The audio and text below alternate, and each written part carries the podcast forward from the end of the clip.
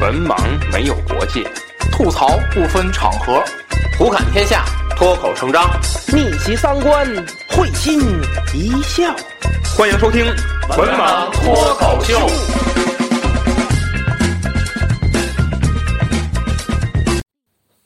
Hello，大家好，欢迎收听呃《文盲杂谈》啊，我是主播子平。我是卫士，哎，这期节目呢，我们还是继续回顾二零二三年啊。这期节目我们比上期节目可能要稍微轻松一些啊。哎，我们聊这个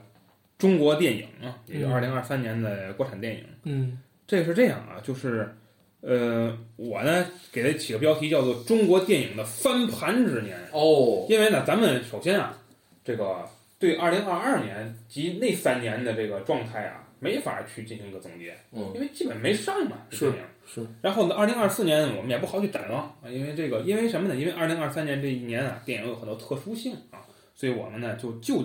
就这二零二三年来谈一谈啊。那么，为什么二零二三年的中国电影市场啊会如此兴盛？嗯而且呢，就是复，它就不能叫复苏了，嗯，简直就是一下就达到顶峰了啊！嗯之前从来没有过的一个憋坏了都，然后呢，我是给了几个理由啊。那么咱们一个一个来聊啊。第一个就是，呃，我认为啊，这个疫情前的这个影片呢，堆积了很多，没上，没伤，所以使得呢这个竞争非常激烈。我拿到的数据呢是二零二三年二月时候的一个数据，嗯，就是说二零二三年二月的时候呢，经过统计啊，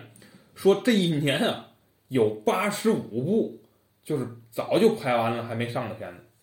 你想啊，就是如果说当时就有八十五部的话，你想再加上拍完的，哎，再加上这个同期本来就打算二零二三年上面的，，随便随便举几个例子，什么《封神》哎， 《坚如磐石》，嗯，什么《宇宙探索编辑部》这些，就你看我大概去点了点，都三十多部了。哎，就是说很多啊，所以呢，这个有些呢，这电影我看了，有些我没看啊。但是这些电影的竞争的这个事态可见一斑，它加速了一个什么呢？它加加剧了一个国内电影的一个竞争。嗯就是说，咱都不谈国外啊，嗯因为国外它有国外的情况，嗯咱们就说国内，如果说已经就有八十多部要上的了，还再加上本来就要上的，那可能一百多部，嗯，那你给国外有什么插手的余地吗？嗯本来就没有了。啊嗯那么，包括我们看很多影片，它的投资方本身就是院线，比如说猫眼儿的电影啊、万达的影业呀，嗯他们自己有影院，对他们自己有投有投资，那么他们的这个影院会播国外的片子吗？哎，给国外多少排片的机会呢？不嗯会有的。嗯对吧，同样的一张票，我六十五块钱，他也六十五块钱，嗯那为什么我不给我自己的这个排片呢？嗯对吧？这是一个问题。所以说，这个钱他也不会轻易让外国人赚走。嗯就是这么个情况。所以说，呃，在这种情况下，堆积的大量影片没有上映的情况下呢，导致了2023年的这个电影市场的这个竞争，嗯呃，是比之前的要激烈的很多嗯。这是我认为的第一个方面啊。嗯那么咱们就聊一聊这个这2023年的这些影片啊。嗯所以我给出的第二个就是说，为什么电影市场呃会翻会翻盘，或者说会表现的非常好呢？就是类型非常多。嗯这一年的这电影类型啊，可以说是不像是之前我们说我好像某一年那种小成本的影片，就是谈恋爱说一堆废话那种影片，啊，哎，赚好几亿那种情况很少见。今年嗯好像可以说类型很多，而且各有千秋。嗯而且呢，很多电影它就侧重了一些个话题和这个是挖掘社会的深度。嗯嗯，我们一个一个来盘点啊，比如说，呃，像这个科幻类，嗯科幻类年初的时候就有《流浪地球二》。嗯这是口碑大作呀，本身它就是。呃，怎么说？它是一个拍了很多年的一个片子，就是说，在第一部上映之后，获得了这样一个高票房的之后，呃，《流浪地球二》本身就已经是预定了。嗯，那么，这么它呢，实际上它，你说它算不算这个疫情前堆积的电影？它也也算，嗯但它也不算。为什么呢？因为这种电影它需要特效，嗯，它就一直在做这个特效的过程中啊，嗯它就一直在没停，它在疫情期间啊，它嗯一直在做这个这个这个片子，所以呢，在这个春节档，它展现出来这个实力也也不容小觑的，而且这说六六三也要又要做嘛，二零二七 年哎，呦，这台湾都回归了吧？那个嗯，哎呦我天，嗯知道那阵儿去了都。我们还有未来一个 十年，好吧，这个说哪儿？这《聊地球》不说了啊，因为我们在聊春节档的时候聊过了。嗯我给大家介绍一个片子，就是这个是科幻片儿啊。嗯但是这个科幻片儿劲 儿可劲儿太，你看了吗？ 看了吗这是科幻片儿，算吧这个嗯啊，这算科幻片算科幻片儿。他他最后那个就是科幻儿吧？啊。这是个吧嗯，这个影片叫《宇宙探索 编编辑部》，嗯这个片子给我一种感觉就是哪儿来那么一群人拍的这个， 这个非常奇怪啊，因为这看了很久了、这片子，我大概印象里就是说一个杂志社啊，对，这个杂志社呢，这个社长啊，他是他是要干什么呀？性没意义，人类最基本需要蛋白质、碳水化合物，哦那个什么呃纤维，呃，食物纤维哦，哦菜，这就是人类最根本，其他的没意义，哦哦，性没意义，记得那样，我我都早记不住，我这片子电视机都没信号了，家里还在那儿吃面呢，就是它是一个，它是一个特别特别理想化的一个片子啊，而且是荒诞中呃荒诞中透露了一种理想。对，就是你一定要进入他那个状态，嗯就是他这个电影有点像那个那个一一场很有必要的春， 就是你得进你得进入他那个状啊态，你才能享受这电影。嗯，就电影蛮奇怪的，就是说它是讲述了一个呃非常执着于探索外星啊外星这个科技的一个一个编辑啊，嗯他老编辑啊，嗯嗯，呃，但是呢，多年以来孜孜以求，但是没有什么成果。嗯这事儿啊，其实让你感觉就很奇怪，嗯为什么呢？因为咱说白了，啊比如说我想，就是同样是两个完全不触不可及的理想，比如说我想得诺贝尔嗯和我想找到外星人，嗯，是不是我得诺贝尔的可能性比找到外星人会更大一点？对对对虽然这俩都很傻逼，嗯但是说我可以追求诺贝尔吧？对，哎，那那大家会觉得说这个啊，你看这个人，大家可能也觉得啊，这个人是跟犯禁似的，啊，嗯跟神经病似的，嗯但是大家不会认为我这个可能性几乎为零吧？ 嗯找到外星人这事儿，你就觉得很傻缺，对吧？嗯嗯很傻缺。但是他就是多少年来孜孜不倦的要找到外星人，嗯引起了很多的有意思的包袱。嗯，这个片子啊，我我因为我看的很早了啊，这个包袱基本都忘了，但是我就印象里有个 男男的带着个锅，对对对对对对对对。 那是个还有那个、那个、那个、那个游乐游乐场电 瓶车， 对对对，还播放音乐呢，弄那个大大腿骨，嗯蛮奇怪的啊。就是说，推荐大家可以看一下，我觉得这个电影用心了。这个电影嗯啊，它其实比那个之前咱说的那个一场很有必要的春晚，嗯，它的那个就是它其实更好理解在哪儿嗯？因为这里有一正 常人，就那那大姐，大姐对对，她她这里搁了一正常人，那个春晚那电影里是一个正常 人都没有，所以你得强，但所以你得你得理解他这个电影要表达的东西，但是这里他有一个正常人，嗯，所以啊，你从他的视角去看，对，所以你你这个电影其实它就是门槛儿嗯嗯比那个要低一点 儿。那春晚更不好理解，那春晚你要进不去啊，嗯你是真里边，因为它里头全是神经病，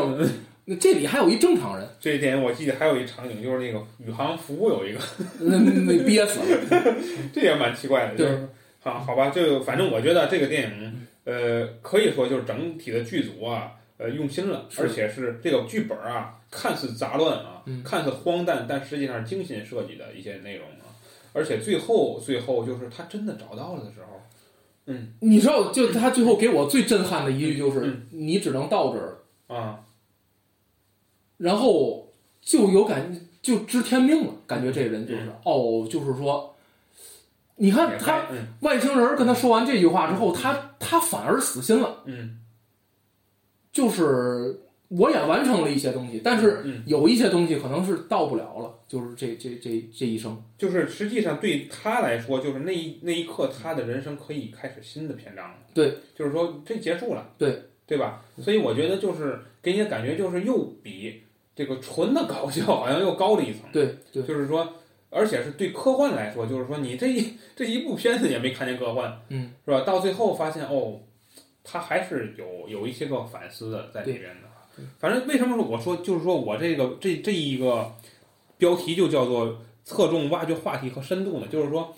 他这一个这一年的电影很多都像是宇宙探索编辑部的风格，就是说什么呢？就是说这个片子你看似荒诞不经或看似着重于某一个点吧，但是它最后总能让你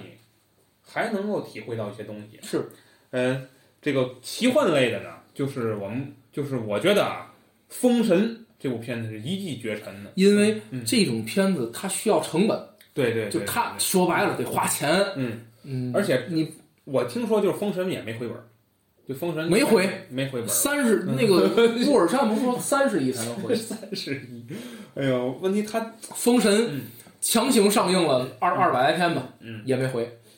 那得看《封神二》是什么什么意思了。我觉得，还有吗？我觉得现在就看他的嗯哎他这个后期的这些事儿啊，导致的有些嗯没法评价吧。对，嗯不是，其实他之前宣传那个呃不是特别好，嗯，嗯，然后古装古装片儿啊，全年啊，去二零二三全年其实古装片儿是比较低迷的，嗯，就是整个一年只有春节档有一部古装大片儿，就是《满江红》嗯啊，呃，我觉得能说明一些问题，就是说呃现在大家侧重的是挖掘，嗯就就是说我们知道说之前我们聊说中国需要大片儿的原因，是因为那些个小成本电影和时代剧，它做的不好，对，它都是那种叫《小时代》啊那种片子居多，对那种片子，但是它不是我们想要的那种，就是说像美国的、包括好莱坞的、包括韩国、包括印度的那些个反映社会问题的片子，当时没有，还很少出现。而今年的出现的这些这些个呃时装片也好，时代片也好，它是反映出问题的。所以这样的话呢，它取代了古装片的一个时代，因为古装片的投资，跟刚才魏老师说了，包括奇幻片的话，它的投资的基础是大的。嗯，我搭一个场景，那就不一样了。再加上这一堆服化道、这堆衣服什么的啊，这些场景，而且嗯而且你很难拍出东西来嗯说，说实话，古对对古装那些东西，你说你能拍啥？嗯，对吧？反正今年说是就是，我嗯古装嗯无非两条选择，嗯第一架空，嗯，第二是拍历史，书，嗯对吧？就是拍历史书上有的。你说这两块儿现在嗯话题都不讨喜，嗯，架空嗯胡说八道，我觉得拍历史书，嗯，你能拍出什么嗯新的东西吗？反正我我今年倒是蛮倒是还还好，我看今年二三年好像是有两个古装片大的，一个是这个徐克要拍金庸的，二四吧，你说对对对，就是二二四年嘛，就是金庸要拍这个，拍拍这个徐克要拍金庸系列嘛，反正金先生也死了，放是那个发现甄子丹那个不是是是那哦肖战哦要演郭靖，是吗？嗯嗯。哦，还射雕了啊，这是哎一个古装的一个大作，据说是啊。嗯还有一个是这个呃马伯庸的原著，就是是这个编剧吧，他他那做的一个片子叫《敦煌英雄》，哦啊唐朝的事儿啊。哦，嗯，反正我对马伯庸，我觉得他还好吧，他的东西还是有有点东西的，就之前那个， 《风起龙息》对对对对，嗯就是他写的。 嗯反正还好吧，就是说，我觉得啊还是有期待的啊。这个这个这个内容其实就非常简单，就是其实就是今年的融资使使明年能拍了。哦 我有没有这种可能？是是是，啊，各电影公司赚了，你说对吧？我可以就投资这种片子。对，其实还是就是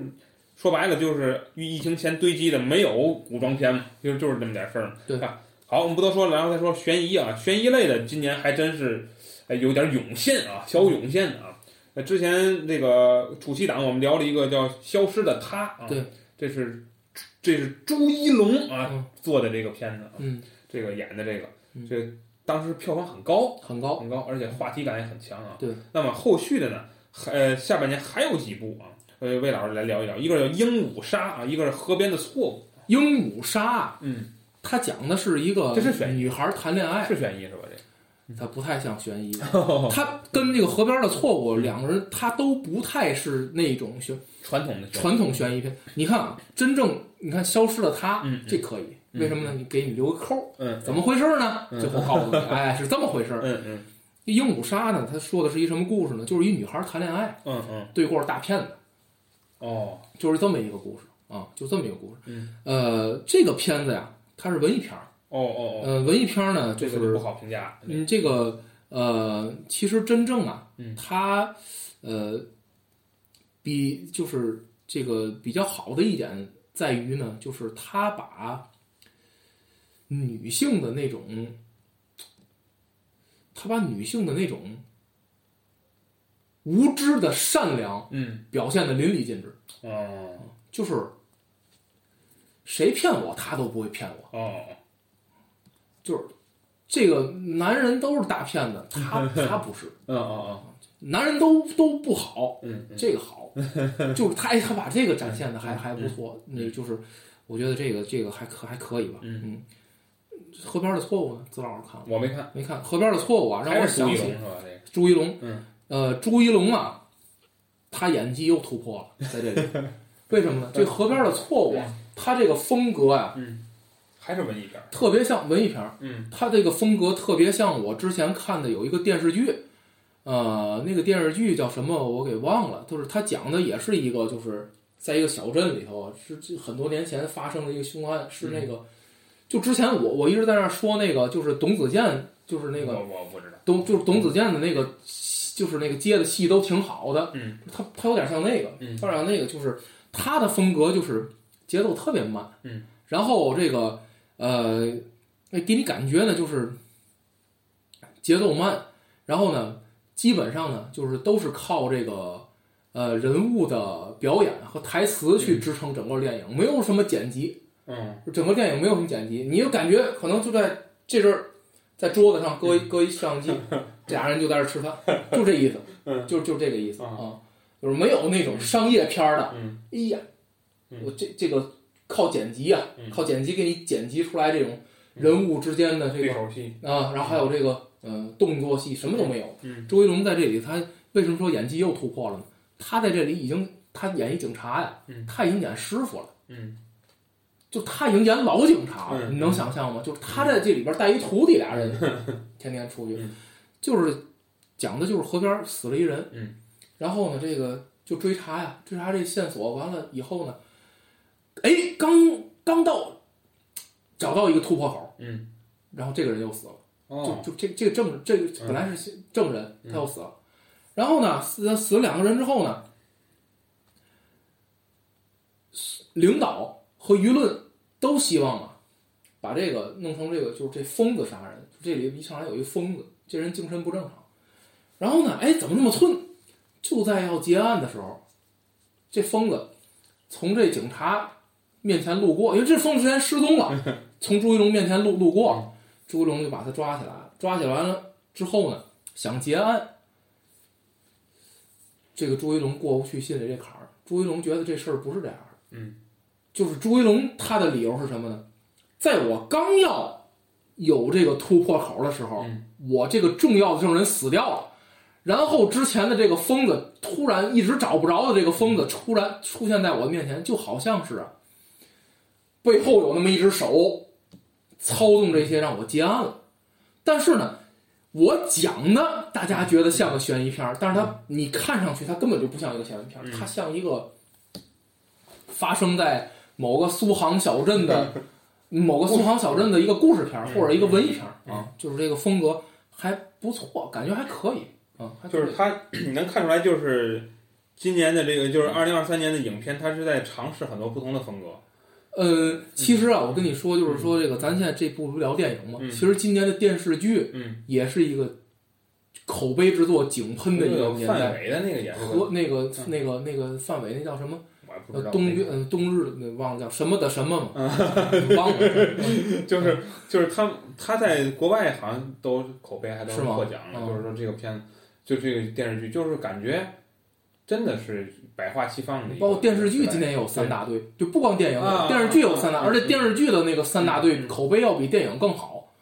嗯，就是也是秦昊，又 是秦昊啊！我就说今年就是说，但是大家漫长的季节，范伟那啊啊啊，个啊漫漫长的季就节是我在想什么呢？就是说，其实我你看我的这个喜好，就是关于看悬疑片的喜好，我还是比较传统的，就是我就比较传统于那种希，就是那种希区柯克的那种，嗯你要不就希区柯克的那种，嗯就是说个人冒险类的，嗯。就是说我一直在躲避追杀的过程中，我得弄明白这事儿到底怎么回事儿，嗯是希区柯克的风格嘛，公路型的，还有一种就是传统的克里斯蒂型的。哦，庄园型的，嗯就是十二个嫌疑人里到底是谁连环杀人，就是我比较重这个，就是说我那天还跟大龙去探讨，就是说推理的这故事啊，你还是怎么说，呃，既然是悬疑嘛，你还是注重这个吸引人的点在哪儿，哦，就是说不是说你可以做别的，就是说像这个你要做出风格了也是可以的，但是反正我觉得啊，就是说最好能做到什么呢？就是我们还是把这个悬念作为一个重点，就是嗯到底谁是凶手。嗯这如果作为一个重点的话呢，可能更能够吸引大家。嗯反正这是我的一个观点啊，就是说，但是但去年这个表现还是很好的整体啊。嗯，咱们再来说说犯罪类，其实犯罪类跟悬疑类一般是不分家的，不嗯分家。但是呢，这个悬疑类啊，就是说注重的是这个谜题，嗯而这个犯罪类注重的是警察的警匪之间的啊冲突。嗯，这个代表作就是《莫斯科行动》啊，嗯，这个片子魏老师不知道看没看过了看了，反正我是前几个礼拜看的吧，就是嗯刘德华跟那张涵予演的这对个片子吧，我记得是，就是说叫还有副标题九几九二九几的那个特 大声音是吧？火车大劫案、啊，对对对一大串儿，对，好奇怪啊，张，嗯，这个片子啊，就是说，嗯、一开始其实开篇啊，我不喜欢，就是这个片子，我觉得中间那段还行，就是说那个人物之间的冲突，开篇那段我特别烦，就是说一讲一到九十年代嗯就必须黑豹。哦，就这种我特别不喜欢，嗯就是这九十年代没别的代名词了，哎，是吧？就是我觉得特别特别，这么高的一样为你，然后喇叭裤还必须得、 那个每个人都那个揍进来，嗯大妈都不扫马路，奇奇怪怪的这个这个设定啊。嗯说说远了，然后就说这个片子啊，我觉得这片子首先，嗯、整体的这个这个剧情的衔接还是比较紧凑的，嗯，它的问题啊还是在于女主角，就是哎，我觉得他的问题在于他的选角嗯选的都不好，哎，他选角选的真的都不好嗯。啊，就是其实他的人物啊，就是说你的人物冲突设计的还是行的，就是是冲突是立得住的，因为它毕竟是真事儿改编的。嗯他关键 是我不知道为什么文咏珊又演了一个这样的角色，嗯就是他这个角色是没有什么用的。就是说我还是那句话，就是你把他拿走，这这故事能不能演，嗯整体还是行的。嗯那你加他干什么？嗯对吧？反正就是就是又又是这样一个角色。嗯就是说，那么这几个男人的戏呢，呃，我觉得呢， 我觉得我觉得张涵予现在形象是固定的，不是， 就是他他你就为什么说他这几个演就是选角儿嗯选的都不好呢？嗯哎，张涵予啊，嗯他说实话，他不太像个嗯那种老北京特油的那种警察，哎，对对对，他太正了。对对对，他演不了那个嗯，他甚至不如那个电视剧《三体》里边于和伟演的那个大使。啊啊，嗯，就是，然后再说刘德华，刘德华这个这个角色 呀，刘德华呀，他不太适合演这种嗯亦正亦邪的角色。嗯我还是觉得啊，嗯嗯，刘德反倒是刘德华特别擅长演那种老香港那种警察，嗯特别正派。嗯反倒是刘德华他他那个《追龙》里那个嗯，我觉得倒有点儿嗯嗯新奇。嗯嗯，他按说刘德华应该是在我心里一直是嗯应该是那个拆弹专家里 的那个，啊啊，你是警察，嗯你记住你是警察，那什么什么就是那个嗯他，然后吧，就是再说黄轩儿，黄轩儿这个他完全撑不起他这一角色，就是他没法说服我他是一个这么坏的人，嗯，所以整体的选角都不都都都不好，太牵强，都不好嗯，嗯反正这片子我整体感觉看完之后还是怎么说，就是你说他一点东西都没有吧，他还呃是有点儿呃有一传其奇实的。我跟你说啊，嗯这个刘德华这个角色嗯应该让谁演？嗯应该让吴镇宇演。好吧，这个说这么多啊，这个片子没什么可评价的啊，就是一个在档期里的动作片儿，就是相当于一个这个。其实，其实我觉得啊，我我其实对被被这个片子题目或者说它选材吸引的，我是想看什么呢？我是想看破获的这样一个过程，哦，但是我没想到最后拍成一动作片儿，这是让我是挺失望的。他这个思路啊，嗯嗯就跟《碟中谍》差不多，就是我有一小组嗯到莫斯科了，然后还还追车，还甩掉我我是吧觉？得你上，这就还是有失败了。是吧？这就是挺失败的。就是他，他就是我现在就是我认为啊，就中国现在你说不是说不适合不适合的问题，是这个片子对于院线来说已经不新鲜了。这种他大最后还量弄飞机，对对对哎骑摩对摩托，大开量的车这什么种就意思没有什么意思。就是我觉得，我现在我我认为是能拍一个警匪类的，嗯大家明白？就是说破获案件的，或者说这个有点像以前看那《重案六组》那感觉。嗯，就是我想看一个这种，就是说片儿警嘛，就是说你也没有那么大的力量弄飞机、轮船、火车、迫击炮什么的， 对吧？咱们别弄这么复杂。关键是什么呢？关键就是我觉得就是嗯很难想象，在一个在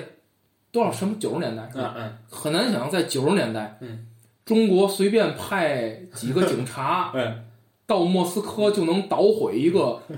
这个。这个这个就拍起来就是像超级英雄，我觉 得碟中谍嘛，他不是，嗯，我觉得对吧他不，嗯，反正蛮奇怪的啊，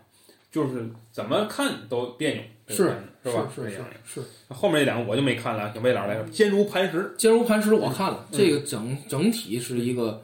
比较失败的电影，哦， 比较失败比是吧？较失败。三大队我没看，哦哦，三大队我你没来看。聊聊这个坚如磐石。坚如磐石啊，嗯这个于和伟演黑帮老大，嗯嗯，呃，张国立演腐败分子，呃，然后那个雷佳音演这个就是正义的英雄，哦，就这么一个，就这么一个，又是非黑即白的一个故事，嗯，有中间地带吗？这个没有中间地带，好像嗯没有中间地带。然后呢，这个这个就是呃，它整个电影的过程嗯实际上就是一个呃副科级干部，就雷佳音，嗯一个副科级干部，警察局里的副科级干部，那就相当于如何如嗯何捣毁这个权权钱，不叫不不叫那个官商勾结、权钱交易的这么一个帝国，就这么这个是故事科幻片儿，就这么个故事，嗯，就是这么个故事啊。为什么说它失败呢？嗯人物立不住，嗯，为什么说立不住呢？明显的大段的删节，就是哦，前哦后不搭，哦哦，这个就是，呃，那那等于也如果出导演剪辑版，也许还哎那是不可能的，哦 那是不可能的啊！因为啊，这里边有一个巨大的，嗯，就是这里边有一个巨大的失误，嗯，哦就是这个这是谁导？冯小刚是吧？张艺谋啊，，张艺谋就是嗯这个这个老谋导演啊，嗯嗯嗯，他有一个巨大的失误，就是他其实完全可以不引入国家级别的那一段的介入，哦，他说什么呢？他说张国立和于和伟之间的勾结背后有更大的势力。其实这句话你完全可以不说，你就嗯嗯张国立演一副市长，于和伟演当地最大的一个财阀，嗯，就这个就在这一个城市里发生的故事，嗯怎么不行？你还非得把那段剪进去，剪进去你又不说明白了，嗯谁 呀、我想知道谁呀、你又不说，嗯对吧？然后张国立他媳妇儿嗯，是某一个领导的闺女，哦哦哦，哦谁呀？你又不说，你又不说，我是学什么呢？你剪辑，嗯你就把它剪 干净，对吧？对剪一半儿留一半儿，这算什么玩意儿嗯？看得很不很不舒服，整个电影，然后导致直接导致你的人物立不住。嗯，他为什么会这样？你不他你不说，他这片子我听说就压了很多年，然后就剪了又剪，一九年的片子，这是嗯疫情前的片子，你能想象吗？这我是觉得哎甭上了，这就干脆，对对对不对？对，你不缺这点钱吗？嗯。他是怎么说呢？就是如果这样剪的话，就这影片意义就不大了。不是整个就是嗯雷佳音一个副科级干部带着周 冬雨一个科员儿，嗯俩人如何破获这个？他们破获不了，嗯 我始终不相信。最后那上边儿来的官员是谁？是陈道明。嗯 陈道明，我说这么好的一个角色，这是国家下派的嗯，这是国家下面专专检查组嗯的组长嗯，这么好的一个角色，里外里跟雷佳音谈两回话啊，就完了。也没用上这角色。我是觉得你不，你要想你不能提是吧？嗯剪干净了，你就别让陈道明出来，是不是因为腕儿太大了，不不出来不合适？嗯我觉得真没必要，这这种东西啊，真没必要。我觉得就是这个片子，就是说他在这个片子在咱当时拍的时候，就是说在出预告的时候，嗯，我还以为就是能出现那寒战那个那效果。就是他，我跟你说啊，网友有一个写的挺牛逼的，就是他他他是完全瞎猜啊，嗯他把这还原个了整个人物的架构全都给嗯全都给那个什么了嗯。他说，第一，陈道明这个人，嗯嗯，陈道明这人不是好人。哦，他过来嗯是观望的，哦哦能保就保， 保不住嗯就要把嗯国家级别那个领导人跟这个地方的嗯彻底切干净了，是这么一个角色嗯。第二，警察局局长不是好人，嗯然后就反正就是这里全都不是好人。嗯，全员恶人，他说这个剧本应该是一个这么一个剧本，但是你想想，这种剧本能让你那上没吗？法上啊！怎么可能让他拍一个哦没有好为什人么要的，拍的？ 对吗？啊，这片子为什么要拍就很奇怪，嗯是吧？不知道。而且你说呃这个这个某岛这个这个这个，国师级别的一个，你说嗯你让他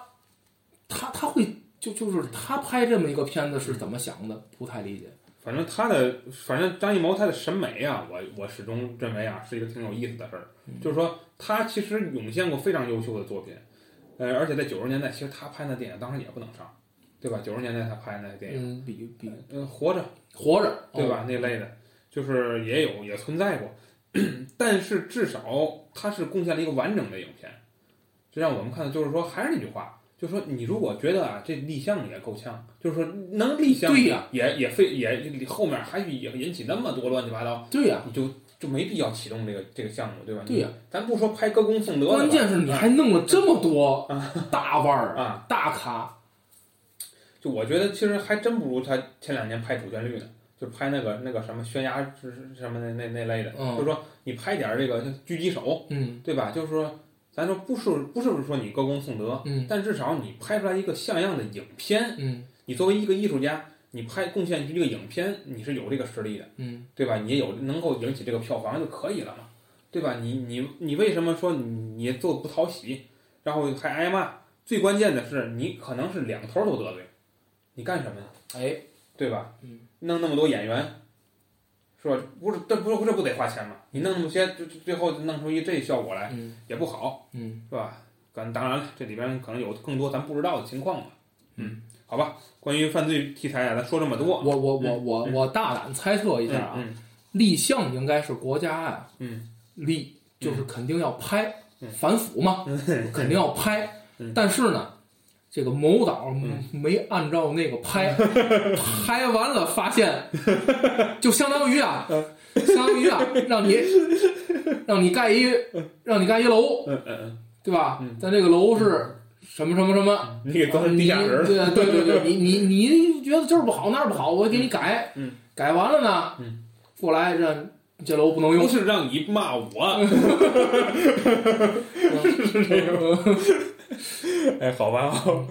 这个咱再聊聊喜剧啊，嗯哎，这个二零二三年喜剧啊是格外的有意思啊，嗯为什么这么说呢？我有意思带引号啊，嗯就是说这本身这个影片它可能没有给我多少喜剧，嗯有的啊，我说，但是这个影片的存在使我感觉到很有意思。嗯这个片子，比如说这个电影《无价之宝》嗯，嗯这个片子我还是看了的，无价之宝还不错，我觉得这个片子啊它不是它不是开心麻花那种搞笑片儿，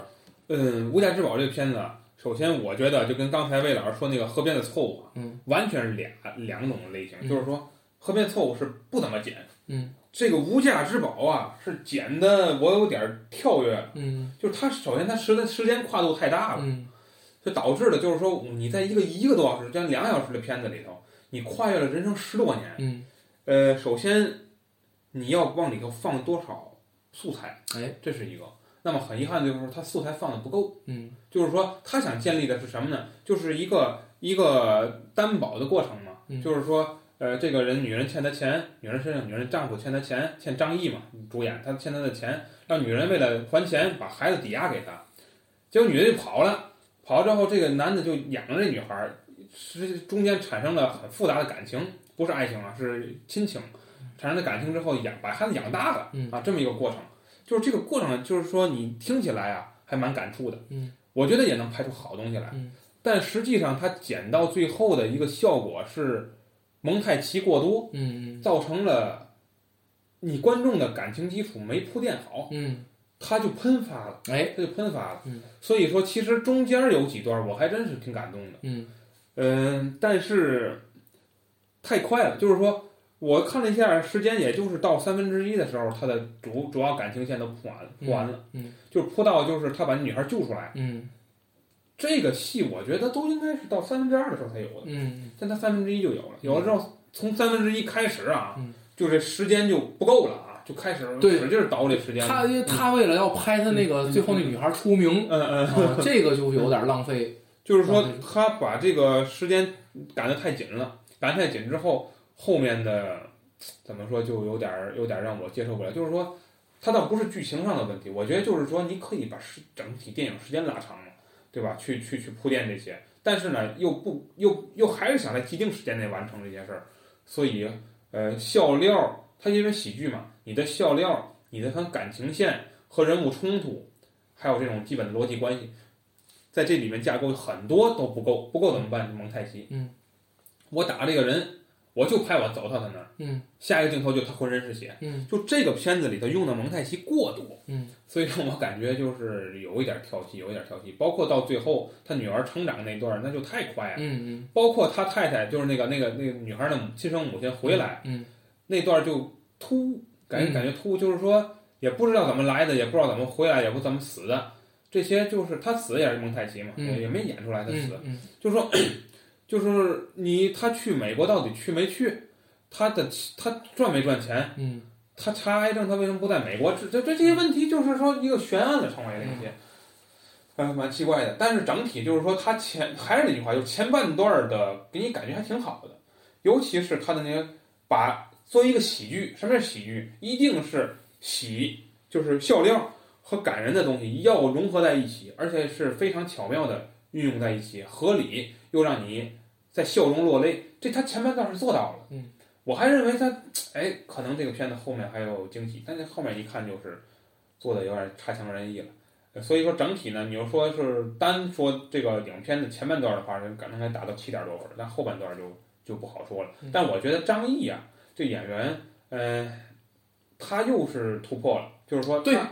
他以演前了一个嗯这样的人，他以前一直都是比较冷峻的那种角色， 是是吧？我觉得就是，但是包括这无论是演正派还是反派，他都是比较冷峻的。嗯但在这部戏里头呢，他演了一个非常落魄的，又有自己的底线的那么一个人。就是这个有话不会好好说，脾气不好，但还没什么本事。这个这个角色本身对于他就是突破，他以前没演过这对他以前啊，你看往往演，你看他包括他在那个，就是有一个那个也还还是董子健，是那个公路片儿，那个他跟那个谁就是演的是一个那董子健是一个那个那个红军这边儿的一个人，他要去上海，然后一路这一帮人一路护送他，那电视剧叫什么？你忘了叫什么俩字儿的，好像叫《欢颜》对。没看过。欢颜，嗯，他在那里边演一个就是表面上哎唯唯诺诺，但是一旦你触及我的底线，嗯，我就干你，就那么一 个角角色啊。嗯嗯，没没但看是过。这个，但是这样的一个嗯确实没见过，嗯，嗯我觉得我就是嗯把我逗的最，就是说整个影片我乐的最开心的一个地儿，就是他跟那个男二刀嗯刀是辈分儿的那潘个，嗯潘斌龙啊，就啊连那辈分儿，就是说他是叔呀，我说啊啊那段儿，哎呦我 那段儿还真是挺有意思的，俩人。嗯嗯但而且小女孩儿整体表现也不错，嗯我觉得小女孩儿比那成年的演的好。哦，我觉得是啊，你小女孩儿对你可能还是一种基础认知吧，就是小孩儿演戏，你对她要求没那么高，嗯所以反而觉得还挺好。嗯她成年那段儿你没看，不像明星，说实话，就是不是说长得不像明星，是她没演出大腕儿的那个感觉来。哦就是我记得以前看那个《我是路人甲》那个嗯那个片子，就是尔冬升拍的那个，嗯你能看出来明星跟普通演员之间的本质区别。嗯因为那个片子讲的是龙套嘛，龙套的生活嘛，就所以那里边什么袁咏仪、方中信都客串了，就是就方中信不是在香港也普通演员吧，嗯就普通演员吧，但是咱在咱看来是腕儿吧，嗯你一看他，你再看那普通龙套，你就明白什么叫明星了。嗯但是这戏里边那女孩儿就没演出明星的感觉来，就是差远了。嗯，魏老师，我是觉得这个电影的前半部分和后半部分呢，嗯呃，他的那个就是他换换主题了。哎对，其实啊，你包括直到张译他自己幻想自己那段儿，他啊虽然那个气球起来了，嗯就那段儿，嗯嗯，嗯他是参加完婚礼是吧？那段儿对对对是吧？对对对，那段儿直到那段儿啊，我都觉得这个电影的重心应该是给张译这本身这个人嗯 立砖，就是整部电影是他主线。嗯嗯但结果拍到后来呢，变成了他和这个女孩之间的，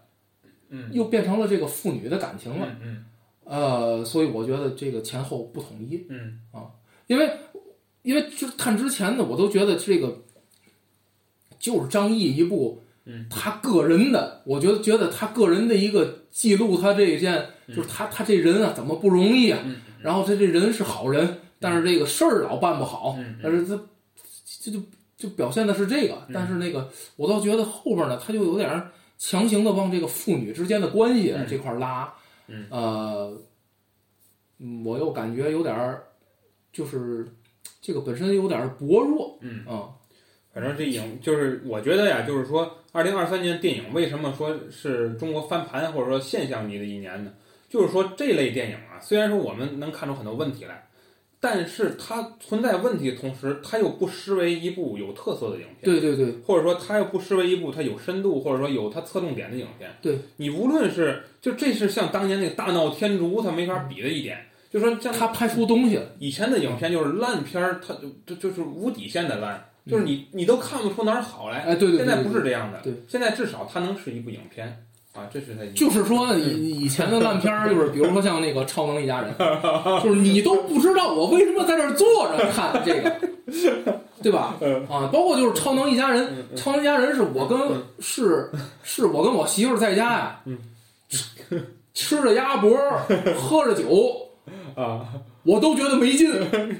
你想，就是你想喝喝点酒，我都出现幻觉了，我都没看出这片儿好。好吧，啊说这么多。这另外两部也是为老师带来的喜剧是吧？这叫保你保你平安，嗯保你平安啊嗯！嗯这个电影啊，他呃，大鹏啊，大鹏啊，他呃，他说的实际上是一个谣言的事儿，哦哦哦，说的是一个谣言的事儿。这片子怎么样整体？呃，不错，哦，片子不错啊、这我个就学我就这俩列完之后啊，我就我就点豆花，我嗯说西看哪部，嗯结果看这个，呃，其实都不错嗯嗯啊嗯。这个他他讲的是一什么事儿呢？就是这个呃，买墓地，嗯买墓地呢，这个他们这儿有一个女孩儿啊，我忘了是怎么死的，自杀还是怎么着嗯，得病死的，不知道。他买这块墓地呢，这个大鹏呢，好像是这个这个这个这个这个公司的老老板，他是卖墓地的，这个好像好像是啊，不是老板，他是业务员儿。他说呀，这块墓地是我卖出去的。结果呢，那个王迅啊是他老板，嗯啊，王迅是老板。王迅说啊，人家就买买墓地嘛，因为嗯墓地跟小区一样嘛，墓地也有 邻居，嗯，买这个这边买这个这个。啊，王迅说，人家旁边那不乐意了，为嘛？哦？就是他大鹏这个这女孩儿，就是这女孩儿不是找大鹏买的墓地吗嗯嗯嗯？大鹏，大鹏说有嘛意见啊？他说你这你这人得搬走。他说嗯我为嘛得搬走啊？我这委托人都死了。嗯再说他呀，他一开始大鹏是怎么想的？我搬走了，我这钱是不是就拿不着？我没有提成了。哎，他一开始是为了这个，嗯他说我不能搬走，你告诉我为什么？王迅说，人旁边那一家说了，这人是是生前当小姐的，哦他不干净，哦哦我们家人怎么能跟这样人当邻居呢？哦，嗯大鹏说：“行，你给我，就是好像他虽然说多长时间了，我证明她不是小姐。”嗯， 然后大鹏就一路追查嗯嗯嗯这个小姐这个事儿是从哪儿来的，是从这个死者的当时的一个抖音啊还是什么嗯嗯下边一条回复，嗯，就有一网友说你是小姐，哦就这么来的。哦哦整体这个故事是大鹏给这个女孩儿就嗯追查这个事儿，到底她是不是小姐，就证明她清白。嗯但是她从背后呢引出了一个事儿是网络暴力，嗯最后就是无稽之谈，就是就是我忘了最后是因为啥，反正嗯之前之间发生了很很大，就是他那个很多搞笑的事儿吧。但是它的内核，嗯，它这个故事它有内核，哦，就反映内这个核问是题什么？？嗯网络暴力害死人呢？最后嗯是，就是最后就证明了这人就是嗯无凭无据，无嗯我就胡说八道，我就说你，嗯你能拿我怎么样？就是它揭示的是一个这样的事，嗯还很反映社会问题。是嗯是，就是它有东西在里边儿。嗯你你先别说它，你这咱先不说这个电影是六分儿、七分儿、嗯八分儿，但是它有东西，它不是说超能一家人那 个。你看完了，你你你得到什么了呢？你就费点儿电。嗯好吧，还有一个这个是吧？二手杰作，二手杰作呀，嗯我就没想好把它放喜剧还是放社会里。啊嗯，先放喜剧吧。这是你看哈，它算一个轻喜剧，嗯嗯但是它不是以喜剧为完整。嗯这个片子，说实话，它有点像我之前说那个，我看那个社会里社会里头这个子老没列那个学霸，我我这删了，个我删了，嗯这个其实啊，嗯这个这两部片子嗯都有点出乎我的意料，嗯嗯因为一开始看这个演员啊，我嗯以为又是大陆货，嗯，哦，哦就是那种这是谁找几个有谁导名演的谁主演？主演是于和伟和郭麒麟，郭麒麟，郭麒麟嗯嗯这个那个学霸的主演是黄渤。哦，我呀，一开始看这两个主，我有点儿固有印象了，嗯我就觉得这片儿应该不怎么样，嗯就是感觉、 感觉又是像子老师说那种，嗯请几个明星，嗯嗯有一点儿搞笑的元素，嗯嗯再强行加一个主题，嗯最后拍完了一场大水没咋地嗯啊。嗯但是后来啊，拍真正这片子拍完之后，嗯嗯我还是觉得啊，水平不水平的，嗯说实话，咱这个嗯业余爱好者咱也看不出来。嗯对，但是他确实拍出东西了。嗯，咱拿这个学霸来讲，嗯这个学霸呀，他这里边儿说了这个学区房、孩子上学，嗯嗯包括假结婚、哦骗户口哦哦这种事儿，人家都拍出来了嗯啊，人家都拍出来了。但是有一些也难免落于俗套，嗯嗯比如说黄渤这个身份，嗯嗯他就是一开澡堂子的，嗯家里有一特别有钱的老爷，嗯嗯老爷说你到上海来，我让你上贵族学校，嗯啊嗯怎么样？包括这里边的一些，呃，父亲与儿子之间这种纠结呀、嗯嗯啊，这个他爸爸也在想，到底是我能给孩子这个更好的出路，还是说怎么怎么样？就这种，嗯但这种说实话，强行的拔高啊，又落于俗套。哎对但他确实拍出了一些东西。嗯这个二手杰作，我一开始看这个于和伟、郭麒麟，我觉得这片子没法看呢。嗯嗯这不又是那个嗯强行找一话题，请俩明星，然后 加一堆破笑料。嗯结果一看，还真不是这么回事。他讲的是一什么故事啊？嗯他讲的是一个二手杰作，嗯这什么意思呢？嗯这于和伟啊，嗯嗯他是一个中学的老师，哦哦语文老师。他呢，常年又有抱负，他就觉得我是托尔斯泰呀、哦我天天在这这厉儿害教你们，教你们语文，嗯这都是我是五分前五分之一的人啊， 我屈才来，嗯嗯天天在家写作品，嗯写作品寄给出版社，嗯嗯怎么寄去的，怎么寄回来对啊？这个人物死板板啊，经你改后难理解啊，就是这 种得到一些这种评语啊。嗯然后呢，这个郁生活郁郁不得志。嗯嗯有一天啊，这郭麒麟呢，他是一什么呢？他是一个，就是他跟于和伟之间的关系是什么？于和伟说你是文豪的孩子，嗯嗯天天给孩子书包里装一堆明珠。嗯嗯郭麒麟是这是什么人呢？他心思也不在学习上，嗯，他脑子也没有学习这脑子，嗯天天的不务 正业，留级，嗯，然后天天的那个喜欢班里一女同学，晚上八人宿舍嗯去，八人宿舍去，人家人宿舍在四楼啊，嗯他八人宿舍完了，哎，心满意足，嗯下来的时候没下好，磕窗户上了，嗯掉下来了，进入了一个植物人儿的状态，啊就是他受伤了。嗯嗯怎么办呢？于和伟啊，突然想到了一个一个赚钱的办法。他们家里给他治病了，他没有钱，嗯他没有钱，他就联系了之前这个出版社，嗯正好啊有这个记者炒作嗯嗯跳楼这个事儿，嗯嗯说为什么跳楼呢？于和伟这时候说了，为什么跳楼？嗯哼他就把之前自己写的这些东西，嗯说是他儿子写的。啊然后说为什么带你们走进一个少年的内心？嗯结果这书嗯大卖，哦为什么？因为他跳楼了，嗯大伙儿都想了解他怎么着，嗯大卖。这出版社也一改之前那嘴脸，嗯，过来，哎这这这个还还有作品吗？ 嗯还有作品吗？嗯嗯结果呢，他这个出了一本书火了，嗯出一本书火完了之后呢，他想接着出第二本，他儿子 醒了，醒了之后呢，嗯于厚伟说：“我现在告诉你怎么做，你就怎么做啊。”他儿子就接着演啊，嗯接着演，结果演来演去，演不下去了。嗯嗯因为他难受，我郭麒麟他不是这样这样人呢，他是天天泡游戏厅不学习的这个主，嗯嗯演不下去了，嗯发了一条声明，嗯，他妈妈给他出的主意，嗯我封笔了，啊不，写了。嗯，于和伟说就出一部，：“你这不断我财路吗？”嗯嗯行，好，你不写了啊，你不写了。于和伟弄一新闻发布会，嗯，他说啊，之前你们看的这些书其实都是我写的，不信是不是？我再给你写一本，又写出来，嗯，写一本书卖不出去，那不是，谁理你啊？嗯，关键是对吧？谁理你？不理怎么办呢？雇一团队，嗯，那个于和伟自己花钱，从各大电商当当啊，什么京东啊，嗯然后那个买他这书，啊，就恶制造销量，然后图书大厦书给我抢购一空，然后弄回来之后，弄完之后雇人再再往外卖，然后结果让那市场监督部门给发现了，嗯把这帮人都给拘了，就就这么一个事儿。然后最后呢，那个最后是于和伟，嗯他是